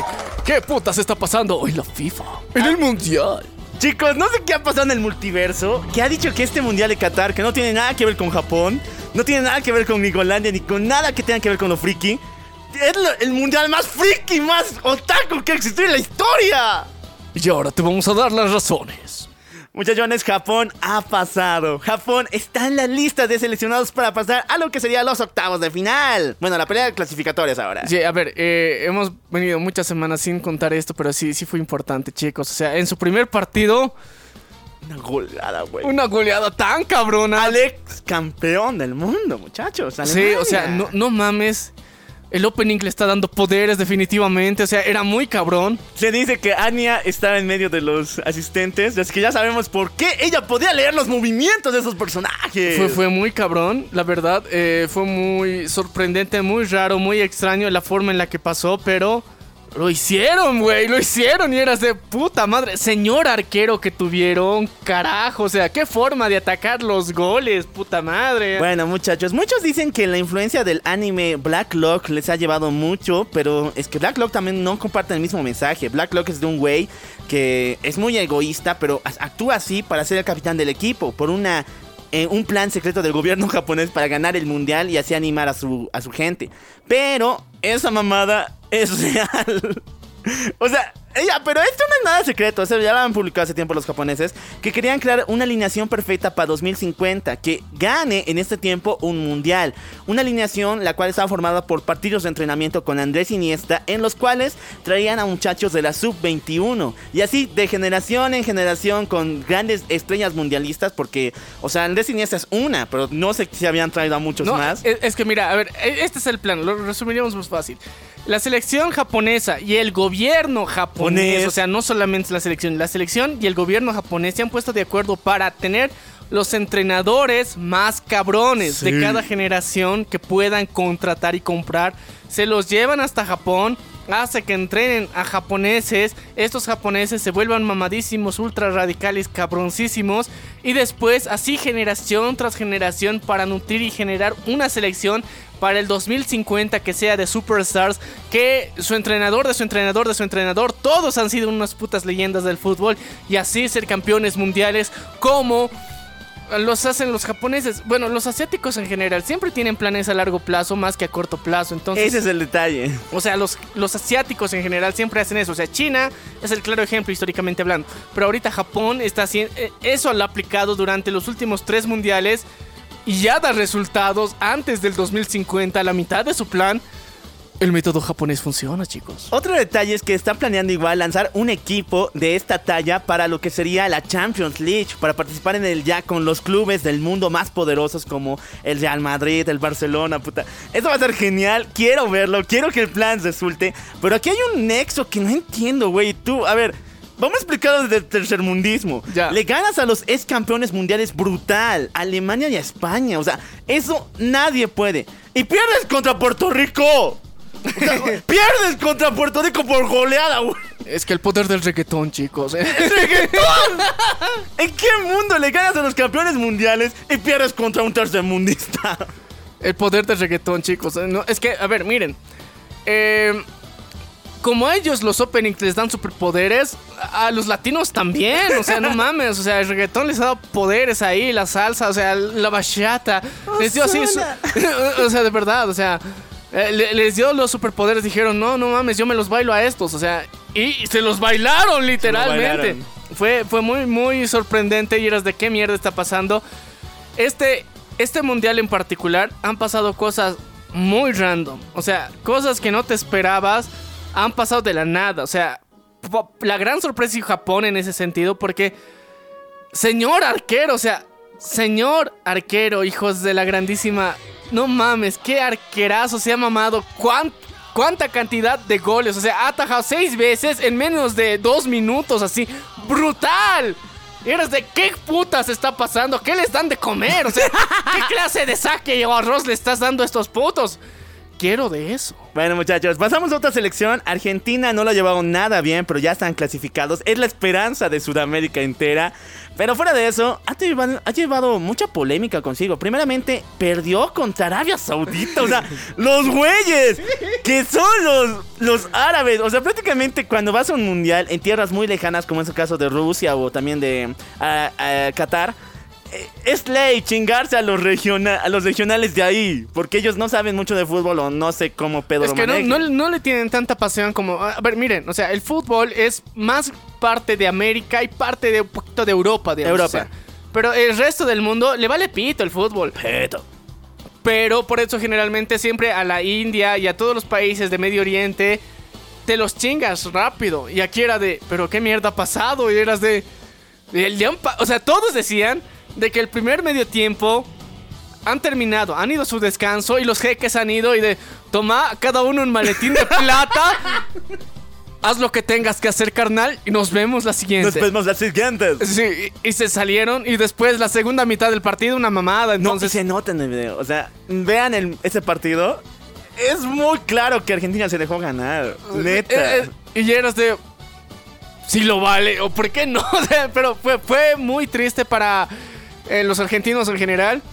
Eh, nosotros justamente eh, compartimos un meme en Instagram para, para celebrar este mame.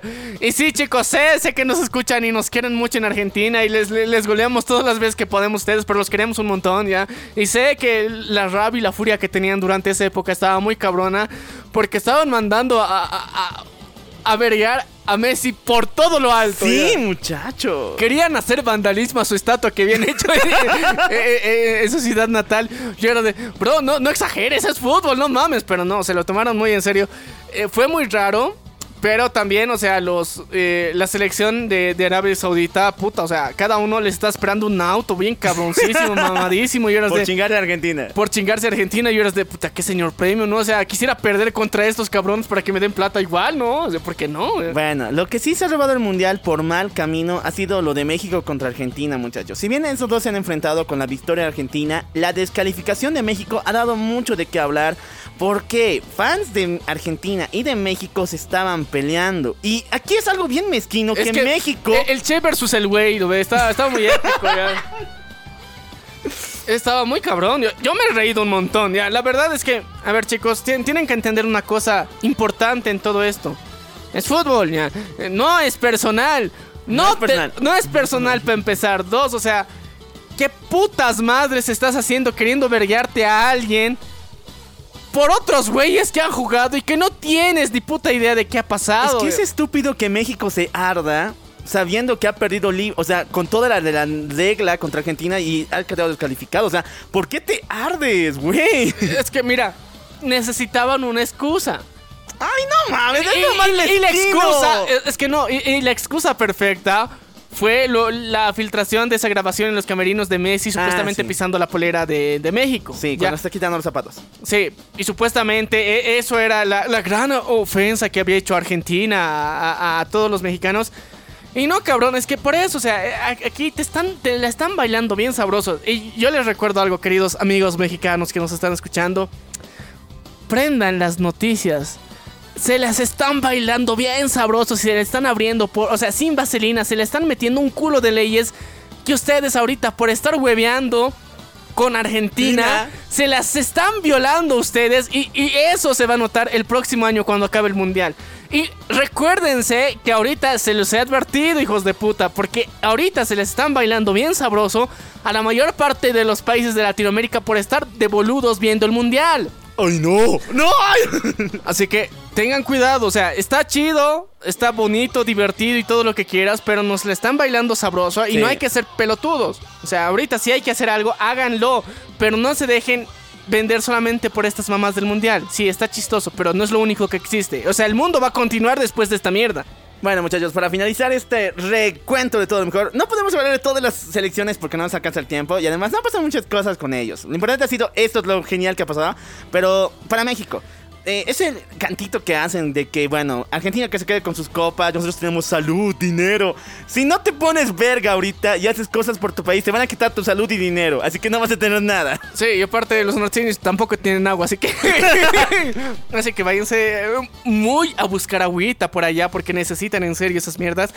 Y cuiden mucho su país y no a su pinche selección. O sea, su orgullo de país está en su tierra. Cuiden su tierra, no mames, no vengan con una puta ofensa. Sí, ya entiendo. Pero recuerden algo importante: el nacionalismo es una mamada. Se la inventaron sus partidos políticos. No, ni siquiera es tan importante como quieren. O sea, lo que sí tienen que cuidar es su tierra. ¿Quién putas llega ahí? ¿Cómo la trata? ¿Cómo la cuida? Eso es más importante. Y sí, chicos, este, este segmento va a repetirse las próximas semanas para hablar de los mames de los cuartos de final.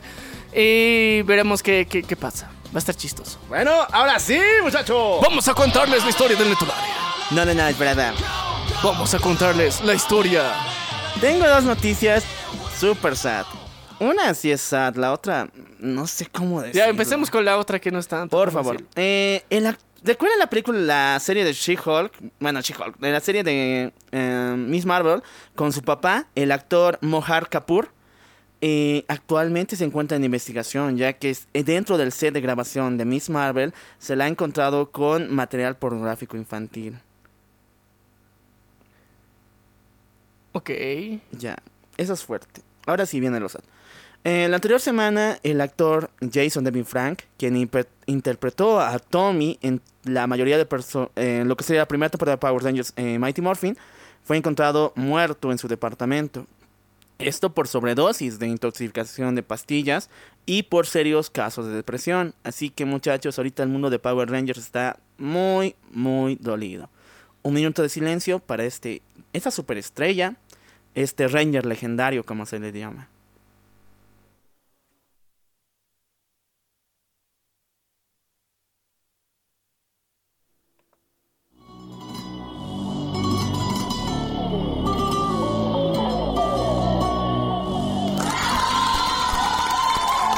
Ahora sí, muchachos, vamos a hundirnos en las playas de Marvel. Vamos al fondo del mar porque nos espera una La vida sirenita mejor. negra. Ah, no. Ah, eso es Disney. Ah, ya. Bueno, aunque Marvel también tiene los.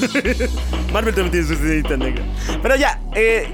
Esto es algo que nunca me ha agradado mucho. O sea, Namor no tenía que ser llevado de esta forma al cine, como un secundario, porque eso alimenta este pedo de que Marvel nunca le ha tirado bola al personaje. Y así es como continuamos con nuestra saga de personajes olvidados de Marvel. Marvel. No, pero hay- es algo horrible porque Namor es su primer superhéroe. Ah, O sea, DC tiene a Superman en un pedestal. Ya no, no le dan películas, pero en videojuegos, series y todo, él es Dios. Superman es lo primero, es el comienzo y el final. Pero en Marvel, a su primer superhéroe, ¿cómo le trata, güey? le tratan de la verga como, como a todos lo que hacen. Sí, están de la mierda. Pero hoy día vamos a tratar de contarte su historia. Porque este pendejo, que todos... Bueno, no, no, no es muy querido que digamos. Nada, querido, güey. Tiene historia. Bueno, muchachos, antes de contar la historia de Namor, tengo que contar la historia del vibranio. ¿Por qué? Porque esta mamada no solamente pertenece a Wakanda. El meteorito que impactó con la Tierra dejando rastros de vibran- vibranio en Wakanda se partió. Y una gran parte de este cayó en parte de la Atlántida. Aquí el vibranio actuó de una manera muy horrible, creando una cúpula mutante que empezó a absorber la vida en su alrededor y no los dejaba escapar. Esto hablamos de la época de los dinosaurios. Entonces, en esta cúpula gigante que es como el ingreso a otra dimensión, de, durante siglos, por culpa del vibranio, han existido criaturas prehistóricas, una sobre otra. Y esto es lo que se conoce en Marvel como la Tierra Salvaje. En este universo conviven tanto superanimales de la edad cuaternaria con dinosaurios y cavernícolas y muchas otras personas del pasado antiguo. Ok, entonces... O sea, es cúpula mutante que te chupa y no te deja ir hasta que te muelas. Sí, pero te deja evolucionar. Te deja vivir, o sea, no puedes salir de ese lugar. Pero si ahí haces tu invernadero, vives. Eh, sí, pero en la Tierra Salvaje hay muy poca civilización, o sea, los Ya, humanos... o sea, sí, sí, sí, o sea, está de la mierda el lugar ya. Sí, Y lo importante es que lo que posee en ese lugar es lo que se conoce como el vibranio B o el antimetal. Esta mamada corroe cualquier tipo de vibranio que se acerque y cualquier metal. No es como el vibranio normal que tienes en Wakanda. Esta cosa se come el metal. Y es un virus que por mucho tiempo, cuando los gringos lo encontraron, se dieron cuenta de que era completamente letal. Y de hecho hay un superhéroe hecho de este metal. Se llama el Spider Slayer. Y es un villano de Spider-Man. El Spider Slayer. Sí, o sea, el cazador de arañas. Y es un villano de Spider-Man. Ya. El Spider Slayer, Spider-Man. Ya, sí, sí, sí, ya, ya te- ya he entendido, pero el, el- el punto es de que el vibranio es más importante. ¿Y qué tiene que ver con amor? Bueno, muchachos, debajo, como este lugar era como una especie de cúpula, un virus que absorbía cualquier tipo de vida, lo mismo pasó abajo de esta gran cubierta de nieve y hielo, porque eso es en la Antártida, por si acaso.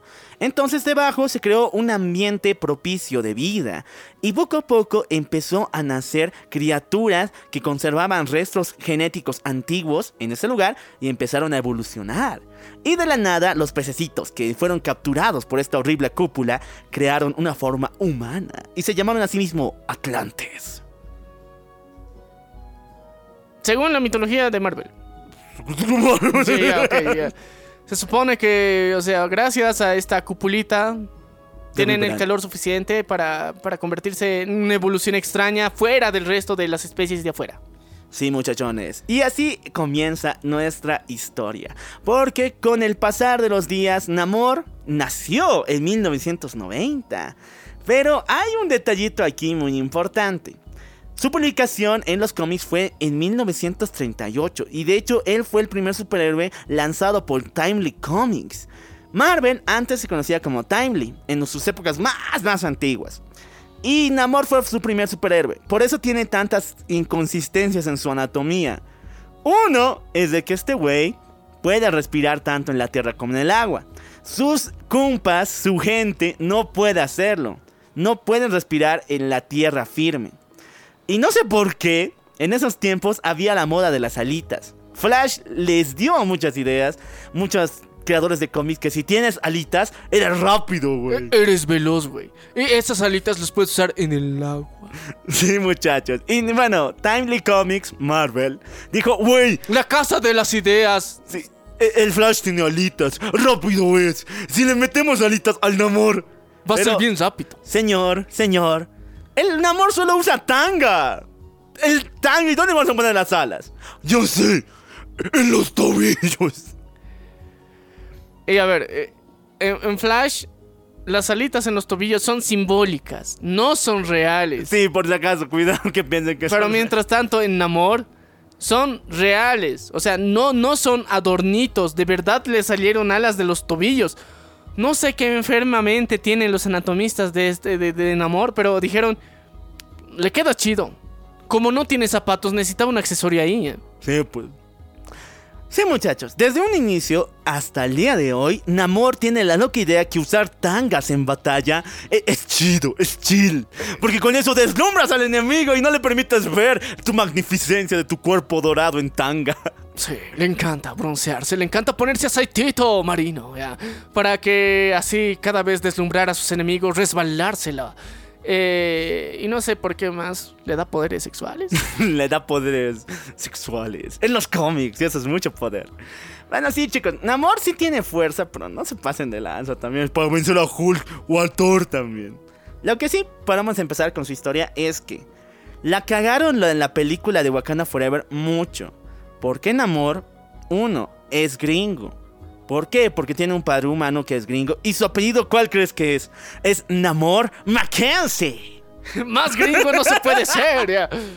Ok, estamos hablando de los cómics por si acaso, no se ofendan, ya. Sí, no, en serio. Eh, sí, Namor es hijo de la princesa Fen. Ella es un Atlante. Un día, una expedición mandada por un antiguo eh, arqueólogo tratando de encontrar el antimetal, es decir, el vibranio B de la Atlántida, envió a una nave, la cual se perdió en medio de los casquetes polares. Entonces Fen, al ver que había un hombre guapo llamado Edward Mackenzie ahí en la cúpula del, del navío, decidió partir el hielo y así permitir que la nave pueda escapar. Pero entonces Edward decidió quedarse con Fen, en una relación que no entiendo si mm, la gente de abajo no puede respirar aire. Ya vivieron en la costita. y la gente de arriba no puede respirar agua. Sí, o sea, yo creo que era una, una casa semisumergible, así ya. Es que, mira, a ver, siendo conscientes, puedes, puedes darle el coito. eh, en- en- o sea, medio acuático, sin problemas, así que. Así, así se engendró Namor. ¡Con amor! Con amor, qué pedo, no. Esas mamadas de niños sin amor, qué mamada. Ya sí, Namor sí fue hecho con amor. ¿Por qué? Porque la princesa Fen amaba a Edward. Sin embargo, algo diabólico pasó aquí. ¿Por qué? Ese arqueólogo supermillonario que contrató la expedición para encontrar el vibranio B no era normal. Era el villano conocido como Interruptor, uno de los mayores mentalistas y telépatas del universo Marvel en la antigüedad. Y el Interruptor había enviado a Edward a ese lugar para encontrarlo. Pero una vez que supo de su relación con la princesa Fen, lo obligó a decirle que se encontraba debajo del agua. Él quería los secretos que tenía Atlantis, el reino de los Atlantes. Sin embargo, aquí es cuando nuestro querido Edward se pierde escapando de Interruptor y deja a su familia a su suerte para no revelar a nadie el secreto de Atlantis. Eh, qué decente, ¿no? Por su amorcito, por su Bendy. Decidió sacrificarse. Sí, muchachos. Y ahí murió. O sea, se nos señala, no se nos dice cómo exactamente muere, pero sí, escapándose de Interruptor, fue por muchos países y sencillamente desapareció. Y murió. La princesa Fen lo esperó por días, por meses, pero decidió mejor continuar con su vida. Y educó a Namor. Con amor. Con Namor. Namor nació sin la piel azul. Los atlantes nacen con la piel azul y con esa capacidad de respirar bajo el agua. Namor nació con el color de piel como las nosotros, los seres La de humanos. su padre. Rosadita. Entonces, Namor era diferente y vilmente bulleado por toda la gente. Por más que fuera el príncipe, piel rosada o viejo. El chanchito. El chanchito le decía. Ay, ay, ay, ay. Pero, por más que ha sido bulleado durante ese tiempo, el amor de su madre lo mantenía vivo. Ay, qué amor también, porque el Namor desde chiquito se iba con sus, sus tranzas o, o sus checas. Namor, eh, la princesa Fen, al darse de cuenta de que Namor era una persona especial y que podía respirar tanto el aire de la superficie como el acuático, le dio la oportunidad de ir a un pequeño faro. Aquí encontrarse con el farero al estilo de Aquaman.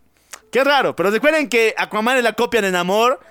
Pero para este entonces, recuerden de que An- Aquaman ya había creado esas mamadas antes de Namor. Sí, o sea, la casa de las ideas plagiando, ¿cuándo? O sea, ya, te la vendo que Aquaman es la copia de Namor. Sí, porque así es. Pero estas ideas de que él sea el hijo del faro y todas esas mamadas, eh, eso fue lanzado antes de la historia de Namor ahorita.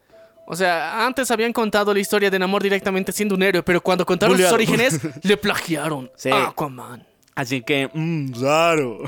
¿a Marvel plagiando, güey? ¡Ah! No, blasfemia. Blasfemia, chicos. Y sí, muchachos, Namor fue educado por el hijo del farero por mucho tiempo, bueno, por el farero y se volvió parte casi su hijo. Sin embargo, este farero tenía una sobrina llamada Mandy, la cual veía al Namor y se prendía fuego. Uy, Sí. esa piel de chanchito. Ay, ay, ay. Oye, qué rico, mira esas orejas puntiagudas. Mm, Sí, no. esas alitas en los tobillos. Oh, por Dios, me va a hacer volar en la cama.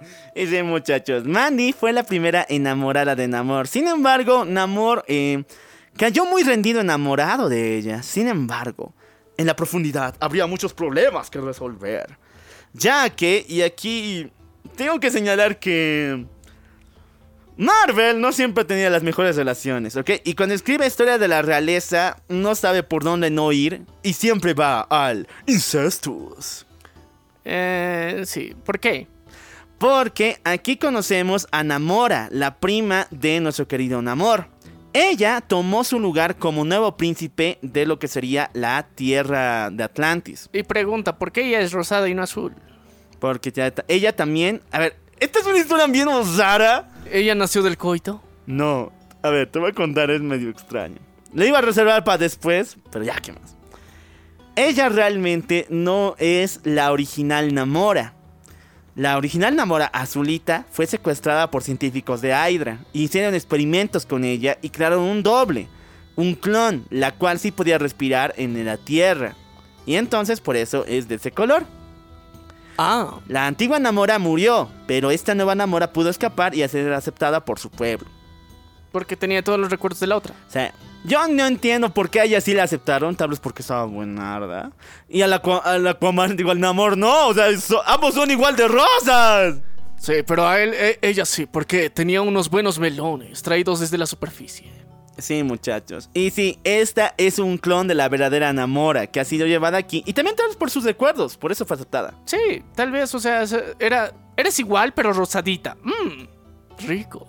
Y bueno, muchachos, aquí conocemos que ella también no puede tener hijas como es un clon.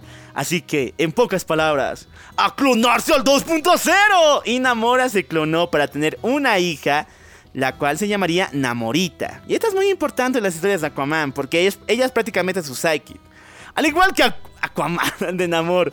Porque al igual que Aquaman tiene a Tempest, tiene a, a Tula y a muchos otros personajes, a Namor también tenía que tener, pues, ¿o no? Sí, tenía que tener. ¿Cuál es su psychic de enamor? De Namorita. ¿Namorita? Namorita. No de enamora. no. O sea, Namora es la actual reina. O sea, Sí. ella es su prima clonada. Ella se clonó otra vez y ahora está con su hija Namorita clonada. Ah, ya. Y ella es la ayudante de Namor en todas sus misiones. Ya, Namorita. Está qué pendejo suena, pero ya, Namorita. Sí, muchachos. Ahora, la historia va a llegar a mucho. ¿Por qué razón? Porque la familia real de Namor quiere quitarle el poder. La única forma de hacerlo es matándolo. Así que su primo, Berger, el cual es llamado el You-Man. El You-Man, muchachos. Sí que se parece un chingo de Kratos. Sí. Le hace una trampa a Namor cuando él vuelve. Primero secuestra a su chica, la Mandy, la de la Tierra. Y después hace un golpe de estado contra Namor y contra Namora. Vence a Namora y ahí es cuando él toma el trono. Así que Namor tiene que reunir a todas las fuerzas de los siete mares, de todas las personas pez que vivían en Atlantis, para pelear contra su primo. Y la pelea de terrenos. Y la pelea de terrenos fue épica, fue legendaria contra el G-Man. Y ganó. Human. ¿Yumen? Sí, el hombre U. Ah, Yumen. Y se lo chingaron. Se lo chingaron. O sea, el Aquaman tiene al Ocean Master, güey. ¿Por qué nosotros no? ya. La cuestión es que se lo chingaron al Yumen. al Yuman. La historia va a escalar por qué razón. Una vez que Namor se vuelve en rey de los siete mares, en el rey de Atlantis oficialmente porque su tía había muerto a manos del Yuman cuando fue atrapada, Namor es el nuevo rey, pero pide un tiempo de sabático. Es decir, pide un tiempo antes de tomar la corona. Para encontrar los rastros de su padre. Encontrar quién rayos era porque él no lo recuerda muy bien. Así que viaja por todo el mundo en la superficie buscando exactamente a quién. ¿Quién era su padre y qué había hecho por mucho tiempo? Y eh, buscando los rastros, tratando de encontrar cuál era su destino, dónde se encontraba. Tiene que tener aventuras. Sí, muchachos, pero algo malo pasó. ¿Por qué razón? El Interruptor, ese maldito que había eh, perseguido a su padre y que hizo que muriera, lo ataca a Namor. Una vez que él va en busca de información de su padre, descubre el Vibranio B, porque por aquel entonces Atlantis no sabía de la existencia del Vibranio B.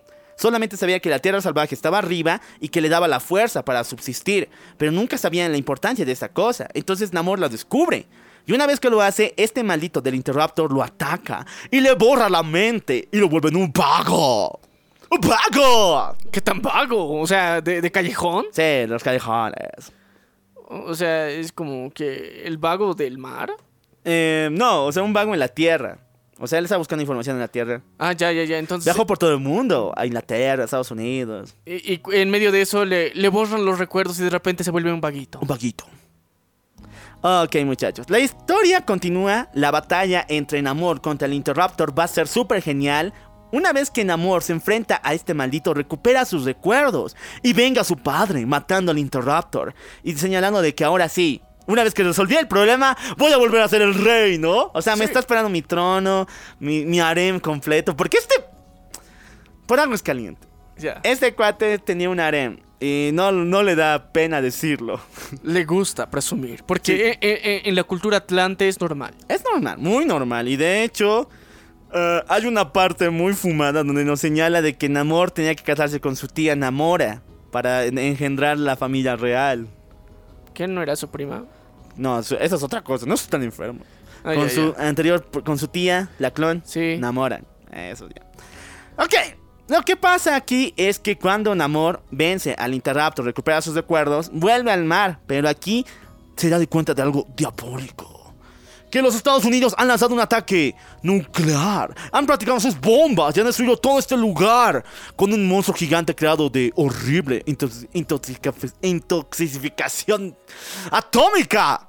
Entonces ahora mi guerra va a ser contra los gringos. Entonces Namor se quiere chingar a los gringos por Sí. culpa de sus bombas atómicas. Sí. Los gringos sí estaban experimentando con lo que serían las, las bombas atómicas. Estaban- ya estábamos inicio de la Segunda Guerra Mundial. Y lastimosamente un lugar donde lanzaron una bomba fue justamente en Atlantis, cerca. Este alcanzó a una bestia primitiva de la Tierra Salvaje y al recibir la radiación se convirtió en un horrible monstruo gigante, marino. Y este maldito destruyó parte de Atlantis. Y cuando Namor justamente vino, se enteró de todo ello y ahora está armando sus planes para atacar la superficie, güey. Ahora sí chingaron. Desde el mar va a llegar su venganza. Sí, muchachones, desde el mar.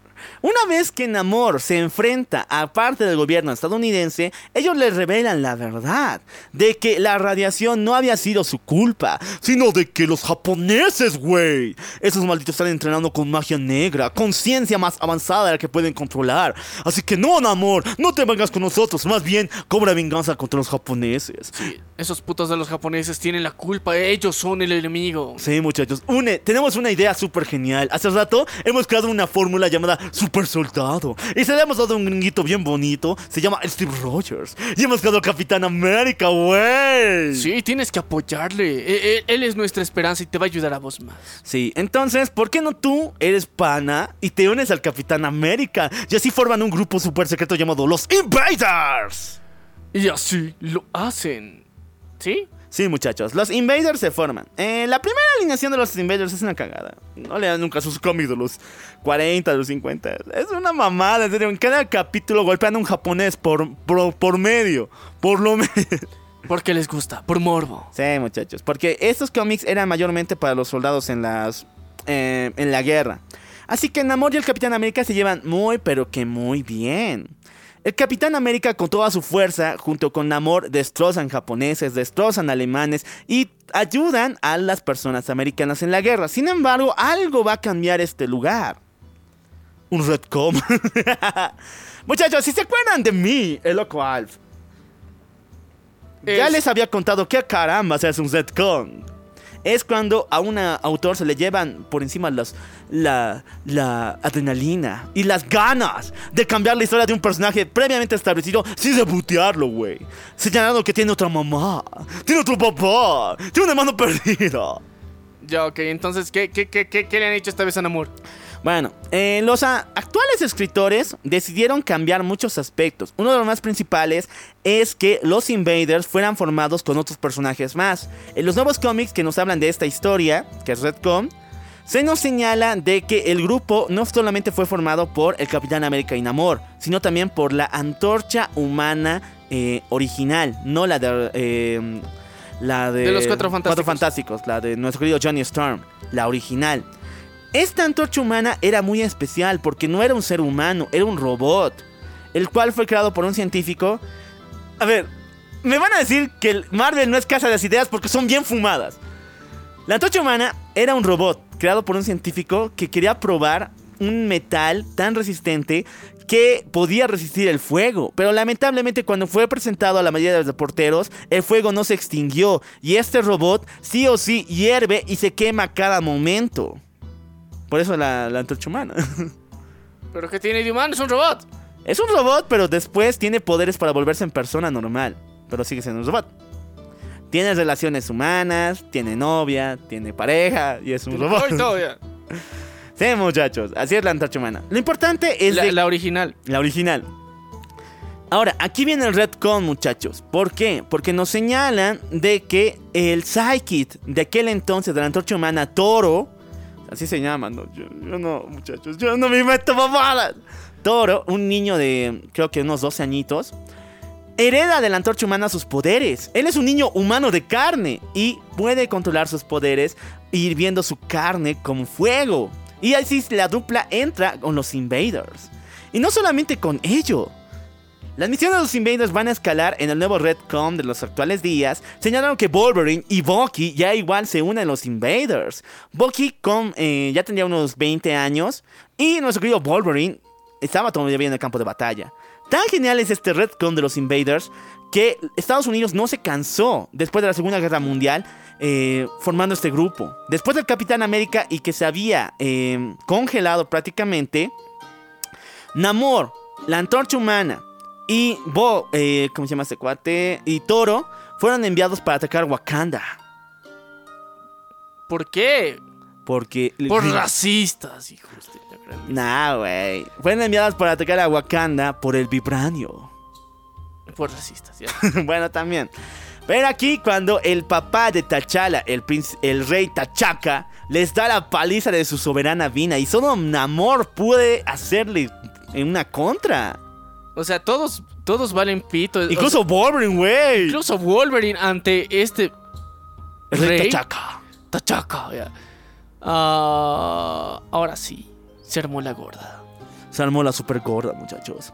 Tiempo va a pasar mucho tiempo después. Los invaders han terminado, sin embargo, aquí sucede algo horripilante.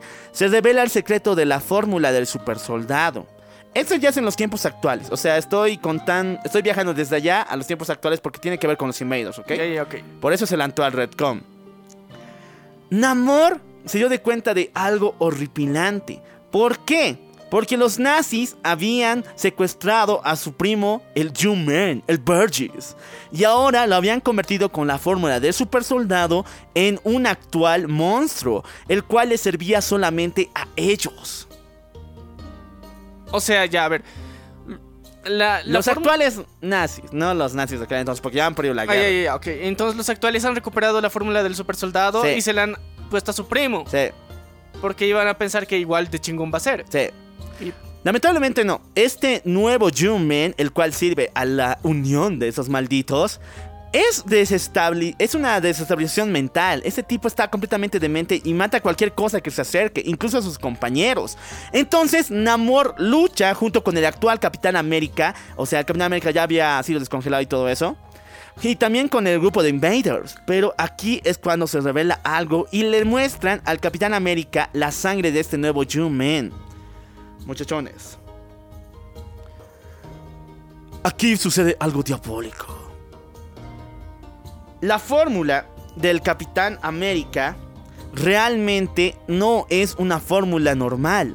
Es la unión compacta de la sangre de miles de prisioneros japoneses que habían sido capturados muchos meses antes en la primera, bueno, la primera y segunda guerra mundial, al comienzo de esta, donde les extrayeron cada parte de su sangre y la compactaron en una especie de energizante que creó al Capitán América. Y Namor se dio cuenta de eso. Oye, bro, tú tomas Red Bull. No, son japonesitos. Entonces Namor, en un estado de ira por ver lo que los malditos hicieron contra su primo, decide matarlos. Pero el Capitán América, una vez que se entera de todo esto y dolido en el alma porque su gobierno por milésima vez le ha mentido y, y- y le puso japonesitos en medio en su sangre. en su sangre, se enfrentan. Es una batalla épica. En serio, tienen que ver este nuevo Redcon de los Invaders porque, o sea, todo lo que pensabas de esos malditos que iban y chingaban en la cara por, porque era chistoso, porque era patriótico, todo se baja. Era- Todos son unos malditos. Y se quieren putear entre los dos nomás porque tiene japoneses en la sangre. Sí, muchachos. Así, el Capitán América en la actualidad vence a Namor y aún así está muy dolido con todo lo que ha pasado. Sin embargo, después ya vamos que este tipo se... Le... Si la fuerza fue otorgada por personas prácticamente en esclavos, va a hacer lo mejor posible para recordar su memoria. Para rendirles honor de la forma más macha posible. Sí, el de la libertad. ¡A vuelta! Volvemos al pasado porque esta historia sí es muy brutal. Es el primer crossover en la historia de los cómics. Y Marvel la ha valido pit.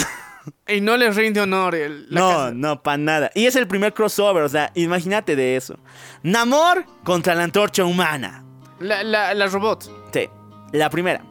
Lo que pasó es que después de la época de los Invaders, Namor seguía ardido contra el gobierno de Gringolandia. O sea, ellos crearon a ese monstruo, destruyeron mi ciudad y yo les serví en la Segunda Guerra Mundial y estos malditos siguen contaminando, siguen trayendo basura. Ah, sí, quieren explotar petróleo en mis tierras. Entonces Namor sale del agua, trae un ejército atlante, ataca a Nueva York. Pero ahí es cuando la antorcha humana baja del cielo y le dice, no puto, no es mi turno. Y ellos empiezan a pelear por todos los rascacielos. Y créanme, el cómic, para aquel entonces creo que eran los 70, está bueno de acción. Cada, cada página es acción pura. Y está dibujado en ese estilo, pero se nota. Y sí, chicos, la antorcha humana gana. Sí, muchachones, la antorcha humana le ganan amor. Porque no- nada es más poderoso que los gringos, ¿o no? No, más poderoso que el fuego contra el agüita. eh. Ah, bueno, sí tienes toda la Sí, porque, o sea, Namor desde el principio, mira, enfrentarte el agua contra el fuego. Eh, bro, estás, no estás en tu territorio, o sea, subieron a la superficie para hacer eso y por eso técnicamente perdieron. Pero muchachos, algo nace en Namor aquí y muchos tiempos después se revelan los cómics. Porque Namor tiene una habilidad súper especial. No, no le basta solamente con nadar bien, con usar tanga en la lucha, con las alitas en los tobillos, sino tiene su power up llamado rabia. Ah, qué original, ya. La rabia, güey. La rabia le corroe las entrañas y de repente se transforma en un gran monstruo. Sí, muchachos. Namor... ¿No, de verdad? No, sí, de verdad. no, se llama rabia, pero no. Sí es rabia, o sea. Pero no en ese sentido, sino cuando se enoja mucho, mucho, igual que Hulk, puede liberar más poder del que tiene. Y como él es un mutante, él es el primer mutante en la raza de los Atlantes porque puede respirar en la Tierra, su ADN no es estable, entonces puede adecuar su, su cuerpo y su masa muscular en cualquier forma que él desee, no solamente el Atlante. Ah, ya, entonces eh, se enoja y tiene una mutación Más grave. más grande, sí, más madísima. y Que técnicamente se parece a Hulk, pero no es Hulk. No, no es Hulk, güey. Cuidadito que digas eso. Ok, y aquí viene el momento del delicioso. Aquí viene lo rico. Chicos, chicos. Ahora sí, ¿por qué tanto el mame con el rey del Netorare? Pues vamos a ponernos aquí galanes. Sí, chicos, porque eh, en situaciones así solamente nos, nos- nos queda recordar que él es el rey del buceo. Y le encanta, lo ama. Y él disfruta sobre todo las noches. Sí, chicos, porque él le encanta darle esas charlas especiales cada noche y acercarse al balcón de alguien. De alguien que tal vez tú no puedes ver, pero él nota porque es mutante. De alguien que tú tal vez en algún punto has soñado con ver y que muchos animes Echi han logrado. Hay un cómic en Chochox que lo explica. Ah, cierto, ya. Pero sí, hablamos de su Storm. La mujer invisible de los cuadros fantásticos. Cuando Namor explotó en rabia, se enfrentó contra los gringos, contra el gobierno de esos malditos. ¿Y quiénes fueron mandados para detenerlo? Ni más ni menos que los cuatro fantásticos. Con la nueva antorcha humana. Sí, por si acaso, con la nueva antorcha humana. Esto pasó mucho tiempo después, cuando Namor ya había despertado todos sus poderes. Pero ahí es cuando los cuatro fantásticos se enfrentaron a él. Sin embargo, aquí sucede algo. El poder de la antorcha, nueva antorcha humana, de Johnny Storm, es tan poderoso que calcina parte del reino de Atlantis, por más que esté debajo del agua. Casi evapora todo el reino. Y aquí es cuando en un choque de poder con contacto del Vibranio B se genera, gen- genera una especie de eh, choque de energía. Lo cual hace que Namor y su Storm pierdan la conciencia y se pierdan en medio de las aguas ahí. Y como buenos náufragos. Sí, muchachos. Recurrieron a sus instintos primitivos de reproducción para fines no reproductivos. No, a ver, ya, hay una razón por la cual, pero aquí empieza algo satánico, muy satánico. Muchachos, eh, en aquel entonces cuando eran náufragos Namor y Sue Storm, ella dependía de él, porque eran los cómics de los 50, o sea... Chica que no ande con chico es una ramera o alguien le, le van a robar. Necesita sí o sí un chico que le defienda. Sí, sí, sí, el patriarcado defensor. Sí, pues es sagrado en Marvel. El patriarcado defensor necesitaba. Entonces ahí estaba Namor para defender a su Storm. Sí, entonces lo que pasó es que como se encontraban los dos, hicieron en los cómics de aquel entonces que Su sea dependiente de Namor, siempre lo esté buscando por todas partes porque él sabe sobrevivir en la naturaleza. Y esa relación de dependencia le va a perseguir por mucho, mucho tiempo. Demasiado tiempo. Puta, hasta el 2017, güey. ¿Qué? Hasta el 2017. No mames. O sea, ¿cómo? O sea, desde aquel entonces hasta el 2017, Sue Storm tiene un sentimiento de dependencia en amor. A ver, ya, mira, Siente- es, es que. Ok. Estaban en la islita. Hasta el 2017 le duró ese apego que tuvo ahí de, de que él me salvó. Él, él me dio agüita. Él me dio agua, agua de coco. ¿Y qué cocazos le dio? ya? Así- Y por eso, o sea, le, le hizo beber el agua de sus cocos. Y por lo menos de ahí hasta el 2017, la que le busca para hacer sesiones de Netorare bien ricas y enojar a Zitz Richards es su, no es Namor. Namor está ahí emputado del mundo. Me, con- me congelan la tierra, me ponen basura. Oh, mami, bien que venga para acá. ¡Oh, viva el capitalismo! Ya, cinco minutos después, ya, vete a la verga, ya tienes tu dueño. Sí, muy machista la madre, pero ya, ya que más. Así eran los cómics y así nos gustaba. ¿Quién vino a salvar a los cuentos fantásticos? Ni más ni menos que Hulk. ¿Qué? Ni más menos que Hulk. ¿Qué no tienen a su Hulk? No mames. Ay, la mole sí es chida, o sea, da buenos consejos, no consuman drogas, pero contra Namor, güey. O sea, en el agua de paso. O sea, el agua es su territorio del tipo. Ya, ok, en el agua sí tiene sentido. Entonces, lo que pasó aquí es que Sue Storm y Namor se perdieron por mucho tiempo. Sin embargo, cuando por fin llegaron donde los cuatro fantásticos y se dieron la despedida, Namor capturó a todos. Quería mantenerlos como prisioneros y no quería desapegarse de Sue. Quería que ella fuera su mami para siempre. Ya. Oh, mami. O sea, en esa época estaban después, o sea, post isla. Sí. Ya volvieron a Atlantis, se encontraron con los, con los cuatro fantásticos, pero los tuvo como prisioneros. Entonces Reed envió una señal al gobierno de Estados Unidos. Le dijo, suelta a la bestia. Señalando que sí, que ahora tienen que salvarlos. Y el gobierno soltó a la bestia, a Hulk, el cual fue a Atlantis para salvar, bueno, chingarse a Namor. Los cuatro fantásticos podían escapar por sí solos. Pero, ¿qué creen? Namor se chinga a Hulk. Por estas mamadas es que dicen que es más poderoso que él. Porque en aquel entonces, los años 70, qué fumados eran. Nam- eh, Hulk perdía sus poderes en el agua. Ah. ¿Qué no había evolucionado de un sapo este ma... Puta madre. Por eso era verde, ¿no ves? Sí. Muchachos, sí, Hulk era de. perdía sus poderes en el agua. De hecho, en aquel entonces. Era el antisirenito, ¿no? En aquel entonces, él solamente se transformaba en Hulk con la luna llena. No era permanente. Complejo de doble lobo todavía. Puta, qué feo ya. Ok, ya. Hulk perdió por estar en el agua. Sí, Namor era más poderoso en el agua, así que, pues ya, ya fueron. De todas formas, Hulk cumplió su misión, distrajo a Namor, se dio una buena putiza, buen espectáculo, y los cuatro fantásticos escaparon. Sin embargo, antes de irse, esa azul le dio una mirada diciéndole, "Mm, papi. Y obviamente, como les conté, cada vez que Sue se entera de que existe Namor o que Namor hace algo, le va a visitar, le dice, güey, no hagas eso, el gobierno de Estados Unidos no va a querer. Eh, oh, Cogemos. cogimos, ya. Oye, un remember. Eso, esa es su relación, maldita sea. Ya, tiempo después, en el retcon actual, porque ya hemos contado el futuro por si acaso, pero estamos volviendo al pasado otra vez. Eh, ¿Quién encontró al Capitán América y por qué razón? En las actuales historias se señala que Namor encontró al Capitán América porque desde aquel entonces lo extrañaba. Lo quería mucho, era su hermano de guerra. Y de hecho el Capitán es la única persona que lo ha tratado con dignidad en la Tierra. Con decencia, Cuando- no, por- no, no, no diciéndole, mira el puto duendecito ya. Olitos con- en los tobillos. Olitos en los tobillos, ¿ya qué se cree esta mierda? Si no, él le dice, pana. Pana, sí. Entonces, en los antiguos cómics nací. Pero ¿cómo eran los an- en, en los actuales cómics es así? Pero ¿cómo eran los antiguos, güey? En los machistas.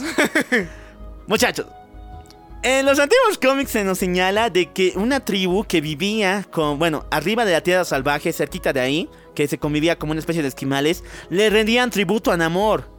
Le adoraban como dios y de vez en cuando le lanzaban provisiones como comida y producción que había por allá. Entonces, un día los tributos dejaron de llegar donde el rey Namor y él fue a ver qué pedo con todo esto. Y había sido que esa tribu de esquimales ya no adoraban a Namor, adoraban una estatua de hielo, en la cual tenía un escudo en forma de estrella. El Capitán América estaba ahí y esos esquimales lo utilizaban como su nuevo dios. Entonces Namor emputado, güeyes, yo soy su dios. Agarró la estatua del Capitán América y lo arrojó hacia eh, la tierra firme, hacia lo que sería la costa. Y ahí los Vengadores llegaron y, ¡oh, es el Capitán América! Entonces congelémoslo, güey. Ah, ya, entonces, eh, por celos. En el antes, porque no era nada visto que un, un, un macho peludo tuviera sentimientos de amistad con otro macho peludo, ¿no? No, sí, eso era prohibido, no. Por Dios, eh, ¿qué, relación más homosensual. Ok. El Capitán América ha sido descongelado, los Vengadores han sido formados, pero ¿qué posición tiene Namor ahorita? Les cuento que para aquel entonces Marvel ya no sabía qué hacer con su primer superhéroe. No sabía, ni siquiera se acordaba que existía el tipo. Entonces dijeron, eh, güey, ¿te acuerdas que dijimos que era mutante porque puede respirar en el aire y tiene alitas? ¿Y por qué no lo hacemos mutante? Mutante, mutante, en serio. Mutante, mutante, en serio. Muchachos, sí. Para aquel entonces les cuento que no existía el término mutante, ni sabía qué pedo era un mutante. Pero una vez que se citaron los X-Men en los 90, ya sabían cómo exactamente iba a ser. Entonces unieron a Namor junto con Magneto para formar ni más ni menos que la unión de los mutantes malvados. ¡Mua! Eh, y porque, o sea, Magneto ya tiene un odio a los normales. Entonces, más Namor que odiaba al gobierno de los Estados Unidos, pues la dupla perfecta. La dupla perfecta. Y Emma Frost, puta, waifu más. Para más placer. Para más placer, muchachos. Sin embargo, la historia de Namor va a escalar mucho, mucho tiempo después. ¿Por qué? Porque su historia de relaciones y amor va a cambiar. Le llega la noticia de la bruja Hespera. Esta maldita, Hespera Artis. Esta maldita quería el control de los siete mares, así que se hace pasar por ni más ni menos que su Storm. Y un día, en medio de la noche, dice, Reina Amor, se ve muy guapo. ¡Ah! ¡Su Storm, mami, ven pa' acá! Y sí, esa noche cocharon. Esa noche hicieron la deliciosa. Pero con bendición. Porque tiempo después de esta malvada bruja, la Artis, que espera Artis, Lo preñó. nace. eh, No lo preñó a él, ella preñó preñada. Un monstruo horripilante. Una mujer mitad sirena, mitad serpiente marina que empieza a destruir todo el reino de Namor, llamada Metin. ¿Meeting? Metin. ¿Como en las reuniones? Sí, pero más bonito. ya, ya, meeting. Más, más, más diabólico. Namor tiene que verse obligado a matar a su propia descendencia. Y, o sea, suena culero que tú seas vilmente abusado, pero en aquel entonces tenías que luchar por tus hijos. Y aunque Meeting fuera una horrible criatura, producto de un abuso, Namor dijo, no, yo no quiero matar a mi hija, pero voy a hacerlo con el dolor de mi padre. Con el dolor de tu padre. ¿Qué tiene que ver tu padre en esto, güey? No, con el dolor de, de mí como padre. Ah, ya. Con el dolor de padre. Se chinga a su hija. Ah, no, se mata a su hija. mata a su hija. Y no contento con ello, muchachos, Namor ya tenía otras relaciones amorosas.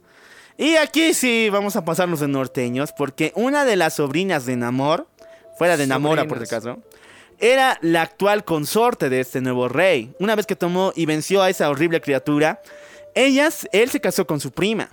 Entonces, al casarse con ella, le ¿Que ¿No era sobrina o prima? prima.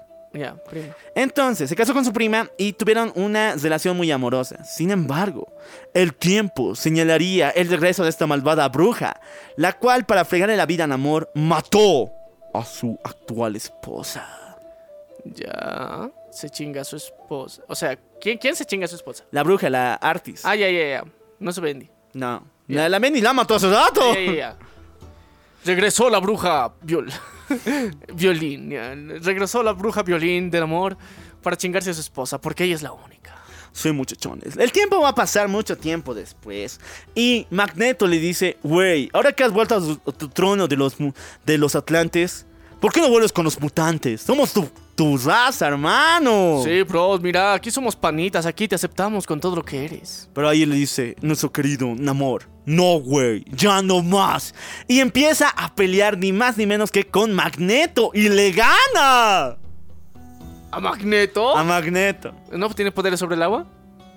¿Cómo va a tener nada de metal? Y eso, eh, cuando Magneto empieza a absorber el metal del antimetal que está en la Tierra Salvaje arriba de Atlantis, este como corroe, empieza a corroer en la mano. Es como veneno Ah. para él. Ah, qué pendejo ya. El Namor buen- la tenía bien medida. Oh, por Dios, qué cabrón. Ya, la cuestión es que se chingaron a Magneto. Sí, entonces ahí nuestro querido Namor dice, no, güey, entonces no te quiero ver a ti ni a ninguno de los mutantes malditos que tú manejas. A partir de ahora, yo estoy solo, yo hago lo que me dé la gana. Porque he soy- perdido a mi hija, que fue por abuso, y a mi esposa, a mi prima también. Sí. ya. esposa prima. Esposa prima norteña, sí. Ahora estoy solo. Nadie me quiere. bueno, sí. Y, mejor me como a su Storm. ya. Sin embargo, aquí sucede algo más. Ya que la maldita bruja Astrid, esta maldita que creó ese engendro, creó un clon de femenino de Namor, la cual sería su hija llamada Lia. Y o sea, ¿es clon o es hija? Mm, o sea, Es su clon, pero él la adopta como hija. no, no, no. O sea, esta maldita le había quitado sus cositas, ya sabes, su herencia, su... ¿Cómo decirlo? Esperma. Sí, a Namor. Ya. para crear un clon similar a Namor con toda su fuerza. Pero em- empeñada con magia, esta maldita Leia es igual de fuerte de Namor, tiene sus mismos poderes y sus alitas en los tobillos. Pero es malvada. Porque es la Bendy de otra, otra, otro. De la misma bruja que alejó de la vida. Ya. Pero no es su clon. El clon de Namor sí. Te he contado que la bruja le robó a Namor Sí, sí, sus sí. cositas. Ya, sus Entonces con eso le creó a Leia. Pero, eh, eh, pero técnicamente sería hija, no clon, pues. Porque, o sea, si fuera clon sería Ah, ya, sí, igual. fueron, sí, sí. Hija. Hija. Es hija de Namor, pero Namor no quiere reconocerle porque... A diferencia de la otra, porque la otra sí fue hecha con cariño. No, eh, Con abuso. Sí, pero hu- hubo contacto. Ya, Hubo eh, eh, contacto. Este fue inseminación artificial. Entonces por eso no le quiere. No, Ah, no es mi hija. Sí, no, es que. Sí. Yo mejor no digo eso. ya. Pero sí, eh, eh, esta no la acepta. Esta sí es ilegítima. Sí, no. Ilegítimo, fuera de aquí. Todo va a cambiar. ¿Por qué razón? Doctor Strange un día amanece y dice, wey, los Vengadores no nos han- tiran bola. Yo les digo, hay peligro aquí, hay magia aquí. Y ellos, no, el, el Iron Man nos va a ayudar. Y sus mamadas ahí. Qué mamada. Entonces Doctor Strange dice, no, man. ¿Qué tal si creo un, un equipo de verdad, ya? Un equipo de la élite de la élite de héroes que estuviesen dispuestos a pelear con criaturas mágicas, contra demonios para salvar la tierra y me acompañen en mis misiones de magia. Entonces voy a crear ni más ni menos que al primer grupo de los Defenders. Los defensores, chicos. Los defensores de la tierra, muchachones. Y obviamente para un grupo tan electo, Doctor Strange se nombra a él como el líder. Llama a Hulk como uno de los principales fundadores. Pero también, ni más ni menos que a la persona que se chingó a Hulk, ¿te acuerdas? No, mo. Namor. El primer grupo de los defensores fue conformado por estos cuatro. Y se encargaban más de temas místicos, aunque no tenían nada que ver. Hulk golpeando fantasmas. Namor que hace agüita contra fantasmas y demonios, güey. Pero le servían de apoyo moral a Doctor Strange. Sí, porfa, por lo menos.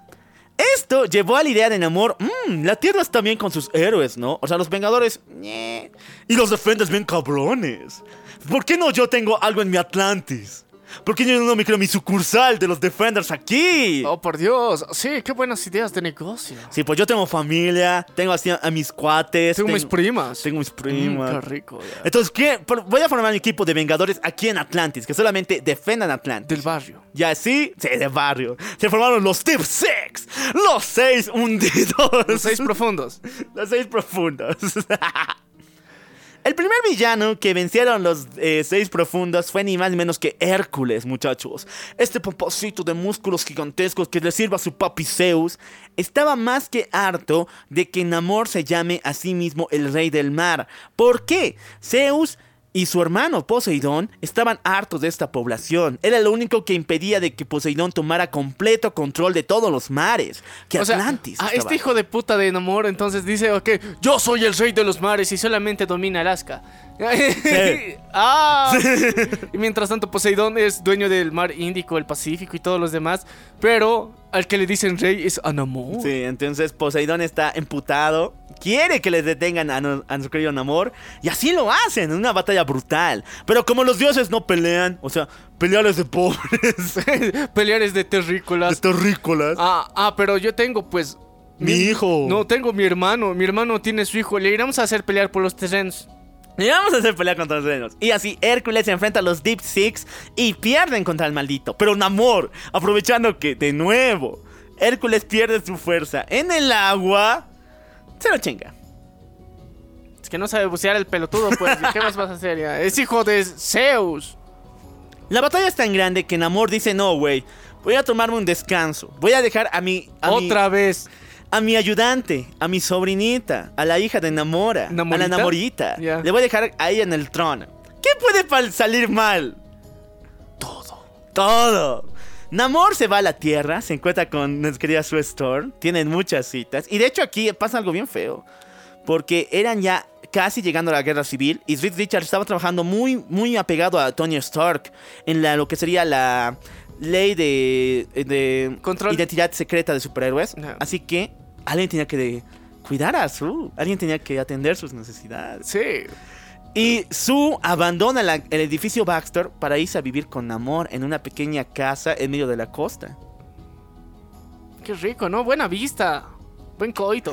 Sí, ¿Qué más pero quieres? Le vale ahora a Sue un pito que Reed eh, sienta, o sea, que los sentimientos de Reed, Reed sabe que le está engañando. Incluso en Civil War se revela eso y el tipo sabe y está de acuerdo porque Porque tiene necesidades, es humana. Eso y además porque él no puede cumplir sus necesidades ya que está trabajando eh, junto con Tony Stark. ¡Pinche Iron Man arruinas matrimonios! Pero mientras tanto ella está gozando en la costa. Ah, ok. Una vez que Sue dice, no, güey, o sea, esto está mal. Eso está Tengo mal. marido. Tengo hijos. Tengo hijos. Entonces, no, güey, ya, nos vemos. O- en otra será. En otra será te llamo. güey. Namor dice, "Wow, pff, viejas, ¿quién las quiere? Yo tengo como 100 en debajo del agua. Y voy a volver al agua. Pero cuando se volvió, se dio cuenta que Namorita había sido capturada como prisionera por un nuevo Atlante que había levantado y había creado con, la, con el antimetal construcciones de metal tecnológicas. Este maldito es un científico llamado Atula. Atula No tiene tula.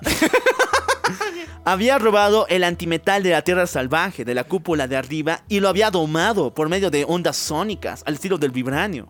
Y con él había creado lo que habían construido en Wakanda, sus naves eh, galácticas y todas sus armas, pero en el agua. Y con eso fue a conquistar Atlantis, y ahora él es el nuevo rey. Pero solamente me tomé unas vacaciones de placer. ¿Qué pasó aquí, Namorita? Namorita, ¿dónde estás? Bueno, para defensa de Namorita, o peor, para su culpabilidad, solamente tenía 16 años. ¡Qué pendejo, no! Es- es- Este pelotudo eh, dice... Mira, voy a darme un año de placer, carnala. Vos quédate aquí, son pendejos, te van a hacer caso. Le dices que vienes en nombre de amor y ya. ya. Y no, no funciona así. Bueno, muchachos, la historia es estúpida, estupidísima. ¿Por qué razón? De nuevo, Atula vence a Namor y le, al igual que nuestro querido eh, Spect- eh, de Terminator, le borra los recuerdos y le hace llegar a la Tierra. Entonces, Namor dice, él sigue recordando que es rey, pero ahora no tiene deseos de ir a pelear por su tierra porque Atula es muy poderoso. Entonces dice, "Mm, ¿y qué tal si me quedo aquí en la Tierra? Y me vuelvo hombre de negocio. Un businessman. Un businessman. Y me vuelvo en el nuevo embajador de relaciones entre el Atlantis y la Tierra. ¿Qué? ¿Te capturó la ONU ahora? Ya? Y sí, muchachos, nuestro querido Namor empieza a crear una fábrica gigantesca eh, impulsada por el antimetal y a esta se le conoce como Oracle Inc. Y Namor ahora usa traje. Ahora es un businessman del mundo.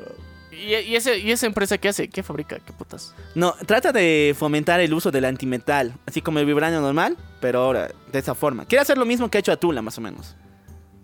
Pero eh, a él sí le pagan. eh. Sí, a él así le pagan. Aquí, no sé por qué, cinco años de historias malas, viendo a Namor siendo chistoso en la Tierra, creándose un businessman. Pero en el fondo sabemos que este cuate no es así. En el fondo. Fondo. En el fondo, en el fondo, en el fondo de su alma. Sabemos que no es así, solo es un lavado cerebral temporal de cinco putos años. Cinco puntos de historias malas. Marvel dijo, güey, ¿qué vamos a hacer ahorita? ¿Qué, qué nos falta lanzar? No sé, al Namor nomás lo mandaremos de vuelta al agua. Ya. Entonces nos enteramos de que los trabajadores de Inc. eh, Oracle. Oracle Inc. realmente no trabajan para Namor, trabajan para Tula y para IMA, ideas mecatónicas avanzadas, unos villanos del Capitán América. Entonces, estos malditos habían utilizado toda la tecnología que Namor había hecho en sus negocios para crear a un horrible ser hecho de, carne viviente que flota en el océano y va a destruir Atlantis una vez más. Y este ser es ni más ni menos que The Glitch. Ya. The Glitch. El glitch, el glitch desde el mar va a atacar. Porque si él es la contaminación hecha persona y se quiere chingar al rey del mar. Sí, muchachos. Aunque Atula sea el actual rey, este maldito quiere levantar una guerra contra la superficie. Y su mayor eh, creación para destruir la tierra entera es The Glitch. Namor sabe de qué hace eso, se van a morir. Atlantis chiquito contra la tierra.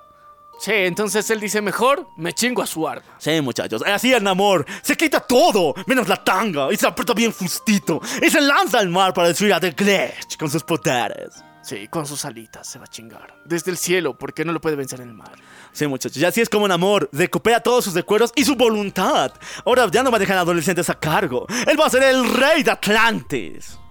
Ya no más vacaciones. Creo. Creo, sí, creo. Esta historia es de contra complicada. No me juzguen a mí. Estas mamadas fueron escritas por el maestro de la locura, nuestro querido Marvel. Morrison. Morrison, te amo, papu. Tu calva es hermosa, pero te pasas. Namor es el rey del mar ahora y un día se encuentra con ni más ni menos que Super Scroll. Este maldito Scroll que tiene los poderes de los cuatro fantásticos. Fuego, puede estirarse, puños de roca y puede volverse invisible.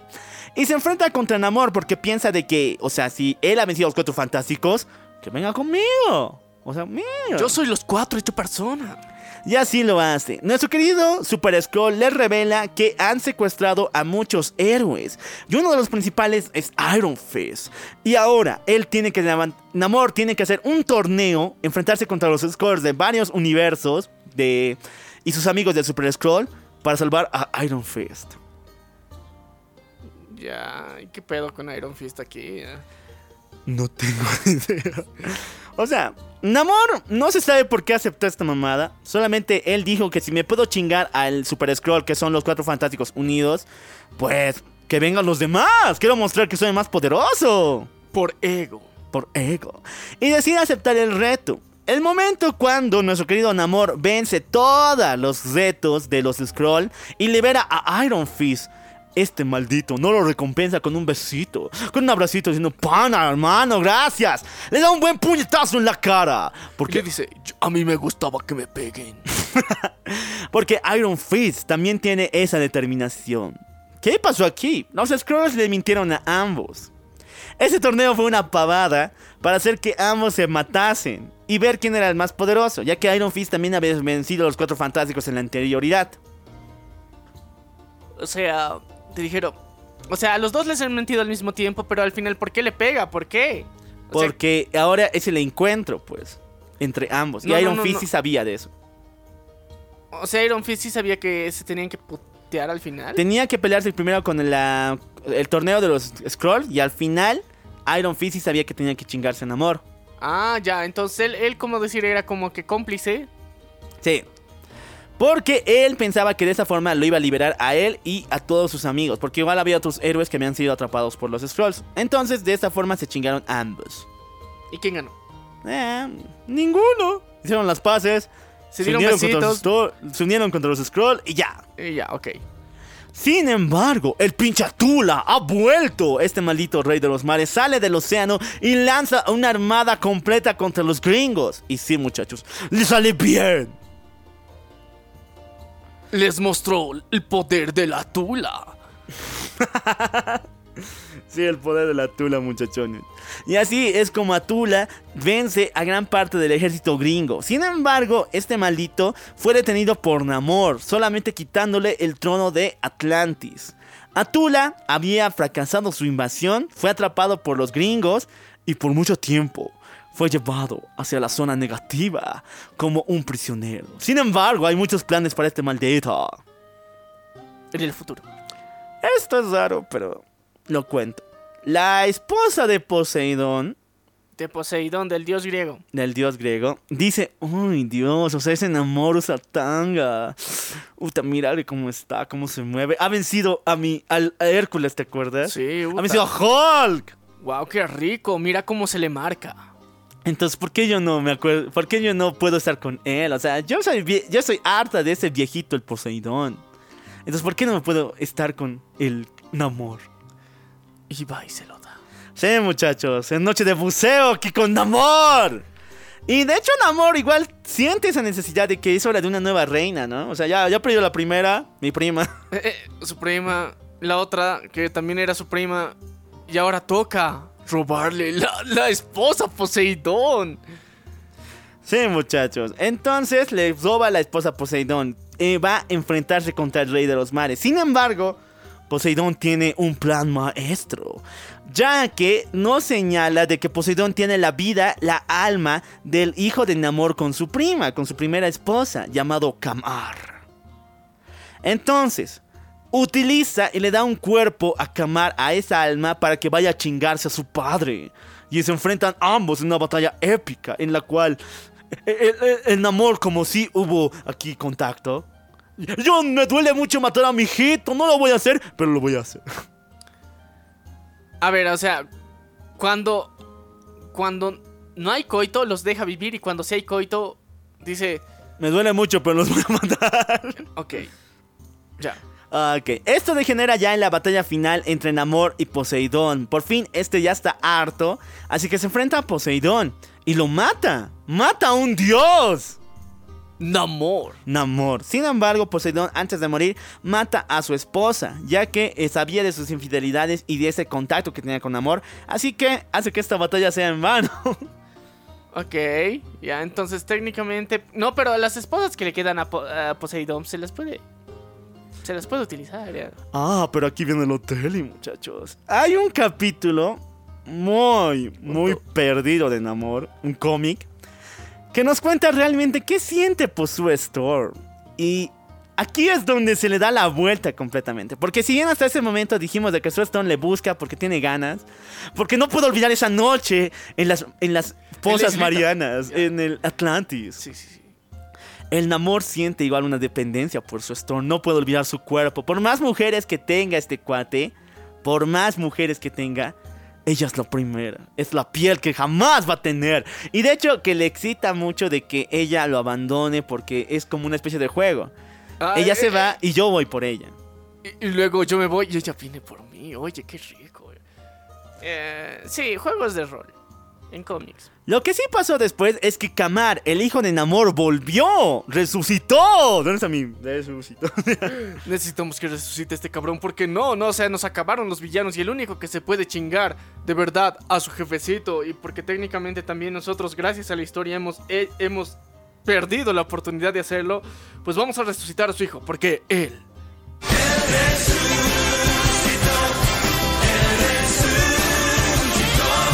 Ha vuelto, muchachos.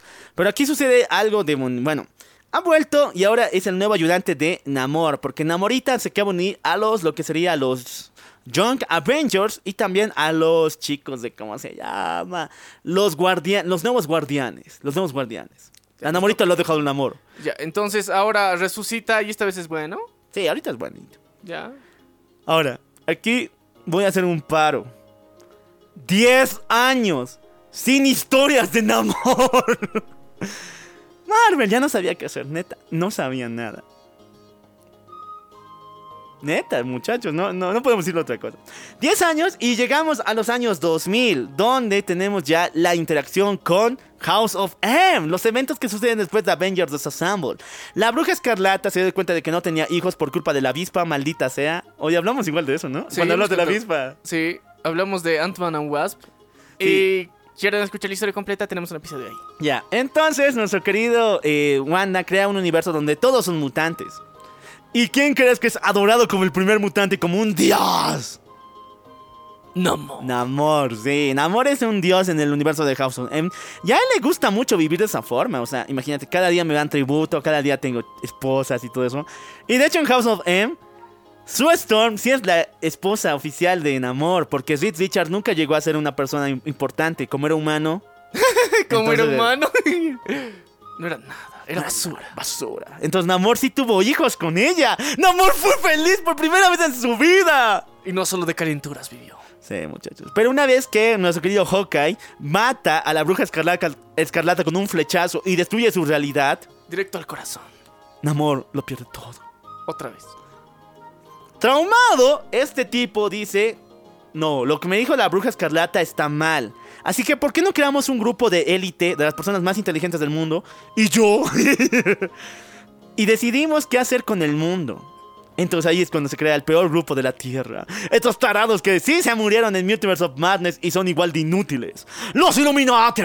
Sí, los Illuminati. Se creen la mera vena y no lo son. Son mamadas. Este grupo formado por Reed Richards, o sea, el hombre a quien le haces Netorare, tiene que aceptarte porque tú eres el rey de los mares. No, no tiene que aceptarte porque se supone que aquí hay influencias. Influencias. Doctor Strange, Black Bolt, rey de los inhumanos, y por alguna razón que no conozco, Tony Stark, se unen para decidir qué es lo que va a pasar con el mundo. Y de hecho que Namor eh, estaba muy indeciso con votar a Hulk al espacio, porque él sí sabe de que... ¿Quién se ha peleado con Hulk? ¿Iron Man? No. ¿Doctor Strange? No. ¿Reed Richards? Black Bolt tal vez, pero yo me he enfrentado con Hulk y su fuerza no es para estar mamando, o sea, hay que tomarlo en serio. Si lo miramos al, al universo, este cuate sobrevive y nos mata. Sí, no, y además todo el tiempo evoluciona, entonces, qué putas, o sea, mira, antes tenía miedo al agua, ahora ya no. Sí, muchachos. Entonces los enemigos dicen, no, güey, o sea, tu agüita, tú dedicate a tu agüita. Nosotros hacemos cosas de verdad, ¿ya? Y lo mandan a Hulk al espacio. La historia va a cambiar, muchachones. ¿Por qué? Llega el evento de Civil War. Namorita, mi hermosa, preciosa Namorita, estúpida, que tu reino lo, toma, lo perdiste a los 16 años, pero aún está re buena. Eh, está con los nuevos guardianes. Estos chicos están participando en un reality show de superhéroes. Es como una especie de cops, Ya. donde les graban atrapando villanos. Sin embargo, en medio de una acción, pelean contra el villano Nitro, un villano de Iron Man. Ese malito tiene un reactor nuclear en el pecho. Y cuando Namorita lo intercepta, aquí es cuando el reactor de Nitro explota, matando a Namorita y matando a miles y miles de personas. Lo cual genera los eventos de Civil War. Ah, ah. Una vez que esto pasa, los Illuminati dicen que ya es necesario que todos los superhéroes revelen su identidad secreta. Pero el Capitán América dije, no, Nel perro. Sin embargo, algo sucede aquí. Namor cambia de puesto. Ya que ahorita está con los Illuminati apoyando lo, lo que sea el registro superhumano, ¿no? Sí. Sin embargo, recibe la visita de un antiguo colega suyo, Wolverine. Y le decía, puto, reacciona, ¿qué mierda estás haciendo aquí? Vos no eres lo suficientemente inteligente para ser como un Illuminati, eres un pelotudo. ya". Sí, y Wolverine le da la putiza de su vida. O sea, primero lo saca del agua como pescado, con una eh, caña de pescar. Lo lleva a un lugar desértico y aquí se pelean entre ambos. Y Namor, como pierde sus poderes con el agua, Y, y lo único que le queda decir mentalmente es de... ¿Por qué lo dice tan brusco? Entonces Namor pierde contra Wolverine. Queda humillado. Y más humillación vendría después, muchachones. ¿Por qué? Namor está hundido en su reino acuático y tiene miedo de lo que va a pasar después de la Civil War. Entonces, un día, nuestra querida Sue baja con él. Pero esta vez no para cochar. Eso le decepciona al Namor. Dice, oh, yo quería co- Yo quería amor. Nadie me da amor. Y Sue Storm le dice que le dé las fuerzas de un ejército de Atlantes para ir a pelear contra Iron Man y así salvar a su esposo. Esto le rompe el corazón a Namor. Mujer, me estás pidiendo mis fuerzas. Que yo pelee en una guerra en la cual he perdido por culpa del Wolverine y ahorita soy traumado de eso. ¡Por tu esposo! Es que si nos, no nos vamos a ver nunca más. Al comienzo Namor le dice no. Mujer, desnu... Y eso es del cómic, porque eso es del cómic. Desnúdate o vete. ¿Y ella qué hace? Macha empoderada. Ya es época del empoderamiento, Sí, güey. sí, al fin dice... No. Nel perro. Y nuestra querida Sue Storm se va muy, muy enojada. Pero aquí empieza lo simpiable de nuestro querido Namor. O sea, él dice: Esa mujer me, me dijo no. Me dijo no a mí. No, ya yo le voy a enseñar. Voy a enviar a mi ejército Atlante para chingarnos a Iron Man. No me importa que te- lo hagamos por su esposo. Tiene que ver que yo soy chingón. Sí, yo sí tengo un ejército, no como su esposo que se echó a atrapar. Sí. Y, y cuando vea lo chingón que soy, va a volver conmigo. Así lo hacen. Y funcionó. Sí, muchachos. Además, tengo que recordarles una cosita, que nuestro querido Namor tiene una frase de guerra. O sea, no es solamente eh, Namor ataca y ya. Es Imperius Rex. Eh, sí. eh, ¿En latín qué significa? El rey imperial. El rey del imperio. Sí, bien imperialista este taleo de Ariana en Sudamérica. Y así, nuestro Namor entra en depresión total. Una vez que ve a Sue Storm con su esposo, con sus hijos. Y mostrando de que por fin ella ha mostrado valor al rechazar esas sensaciones de placer que sentía con Namor. Y dándole prioridad a su familia, su corazón está deshecho. Güey, ya no hay más esperanza para seguir adelante. No mames, qué triste. No. Aquí es cuando empieza la legendaria frase. Por mujeres así, por mujeres que nos traicionan, nace un borracho. nace un villano. Y Namor se une a la primera legión del mal formada por villanos contra los Avengers, los Avengers demoníacos. La cabal. Un corazón roto. Creo a este gran villano. La cabal, muchachos. Norman Osborn. Emma, Emma Frost, que ya era mala. Loki Mujer, que es doblemente malo. Thanos. O sea, los villanos. Lo mejor de lo mejor en villanes. De Marvel, estamos hablando de Marvel. Sí, ya. de Marvel. Estos malditos se pelearon con los Avengers un chingo de veces, pero Norman Osborn los utilizó para su plan, el cual los revelamos en la saga de The Siege y en la de Sentry. Sí, vayan a escuchar la historia de Sentry y la, la cual era otra. Nah, son, los de Sentry. Ah, sí, en la historia de Sentry. Ahí, ahí contamos Ah, y completamente. del Capitán América también. ¿Cuál? No era del Capitán América. Ah, no, Era, era de, ¿qué se llama esta? Ay, es, es- es- es- es- esa otra niña rara que ah que- Kovic, sí. Sí, Kovic. Kovic y Centric. Sí. Ahí, ahí revelamos lo que pasa después. Ok, hay una escena muy homoerótica, muy homoerótica en este cómic de los Dark Avengers y la- el plan de Norman Osborn, donde Norman Osborn ve cómo Namor se está bañando en los cuarteles de la cabal. Y, y dice, "Mm, con razón utiliza esa tanga. el tangas". wow. Amazing. Yo entiendo. Eran ya los 2010, todo tiene que ser por, porno o violento, una de dos. Y Sitch es porno y violento, por el caso. Entonces, teníamos que tener un momento homoerótico bien fuerte con Namor, ¿no? O sea, hay que sacarle jugo a ese cuerpazo. Sí, y al fin lo hacen. Mostrando la duchita. Namor denuncia a la cabal después de que Norman lo viera desnudo Y no estoy mintiendo, porque al verlo así y desear su cuerpo de esta forma, se da cuenta de que Norman tiene planes diabólicos. Y entonces... y no estoy mintiendo, eso sale en el cómic. No, no, no, no. Y no esos planes de atacar su cuerpo, sino de destruir el mundo, que está usando la cabal para dominar a Centro y así empezar. Y, y eso, eso se dio cuenta cuando veía sus nalguitas. Sí, muchachos. Entonces Namor se enfrenta a nuestro querido Norman Osborn. Desde Norman la ducha. Osborn, que no tenía nada, hace un chasqueo, llama a su armadura la Iron Patriot Y se chingan amor. Se chingan, amor, porque estaba saliendo de la ducha. No, pues tenía la ventaja del agua, puta madre, ya, qué pelotudo. pelotudo. Pasan los eventos de Siege, nuestro querido Sentry murió, que en paz descanse. Nuestra querida Kovic para aquel entonces ya ha vuelto a su forma de cubito. Entonces, ¿qué pasó con Namor? O sea, ves cómo las historias se entrelazan, ¿no? Sí, sí. Namor dijo, güey, yo he fracasado en todo, he, he fra- he fracasado en todo lo que me he propuesto. Quise ser héroe patriota, no pude. Quise defender a mi reino, se murió por culpa de mi prima. Quise ser empresario, nada. Quise tener a la mujer de mi vida, nada, ahora soy un pinche sim. Quise ser villano, tampoco. ¿Qué puedo hacer?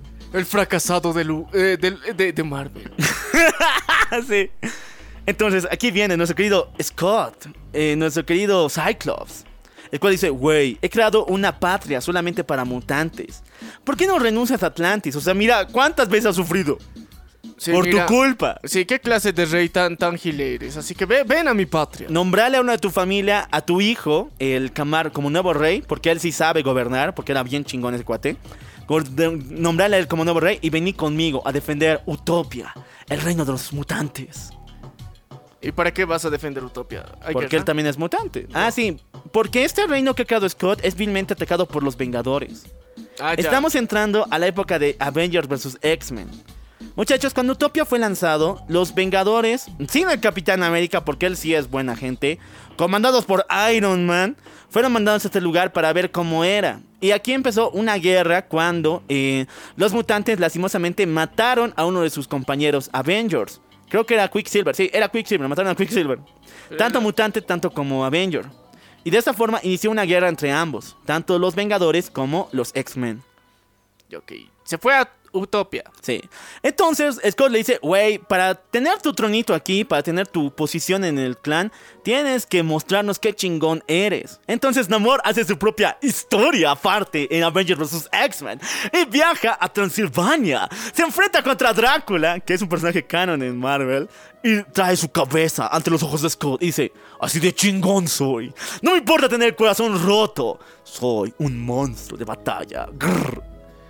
Y así es como técnicamente falla Blade vilmente ante todo esto, porque también está ahí. Sí. Dice, lo- mira, mira Blade, lo que no hiciste en todos tus años, tu única puta misión, lo hice por diversión. pues. Sí, muchacho. por Namor es diversión.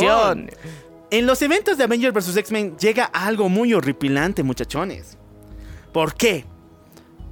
La Fuerza Fénix ha elegido ya no a Jean Grey, porque Jean Grey está muerta, sino a un grupo de X-Men como sus nuevos portadores de la Fuerza Fénix. Les da poderes de fuego. A ellos les nombra Scott, nuestra querida Magic Mamacita Prochocha, eh, a, a Coloso y a Namor. Hay un- aparte ahora de que controla el agua, controla el fuego. Por Dios, su debilidad ahora es su fuerza. Este maldito, a ver, escucha, eso es bien pedorro. Vuelve con su. Dice, nena, te extraño. Baby, ¡Mami! Tengo poderes de fuego, soy un dios. Baby, te quiero. wow, Si no vuelves conmigo, voy a matar a tu familia. Desde que te he conocido. Y ella simplemente le dice, Nel perro, a mimir. Namor con lágrimas en los ojos, lágrimas, desesperado. Quiere un lugar donde romper toda su furia. Y lo encuentra en Wakanda.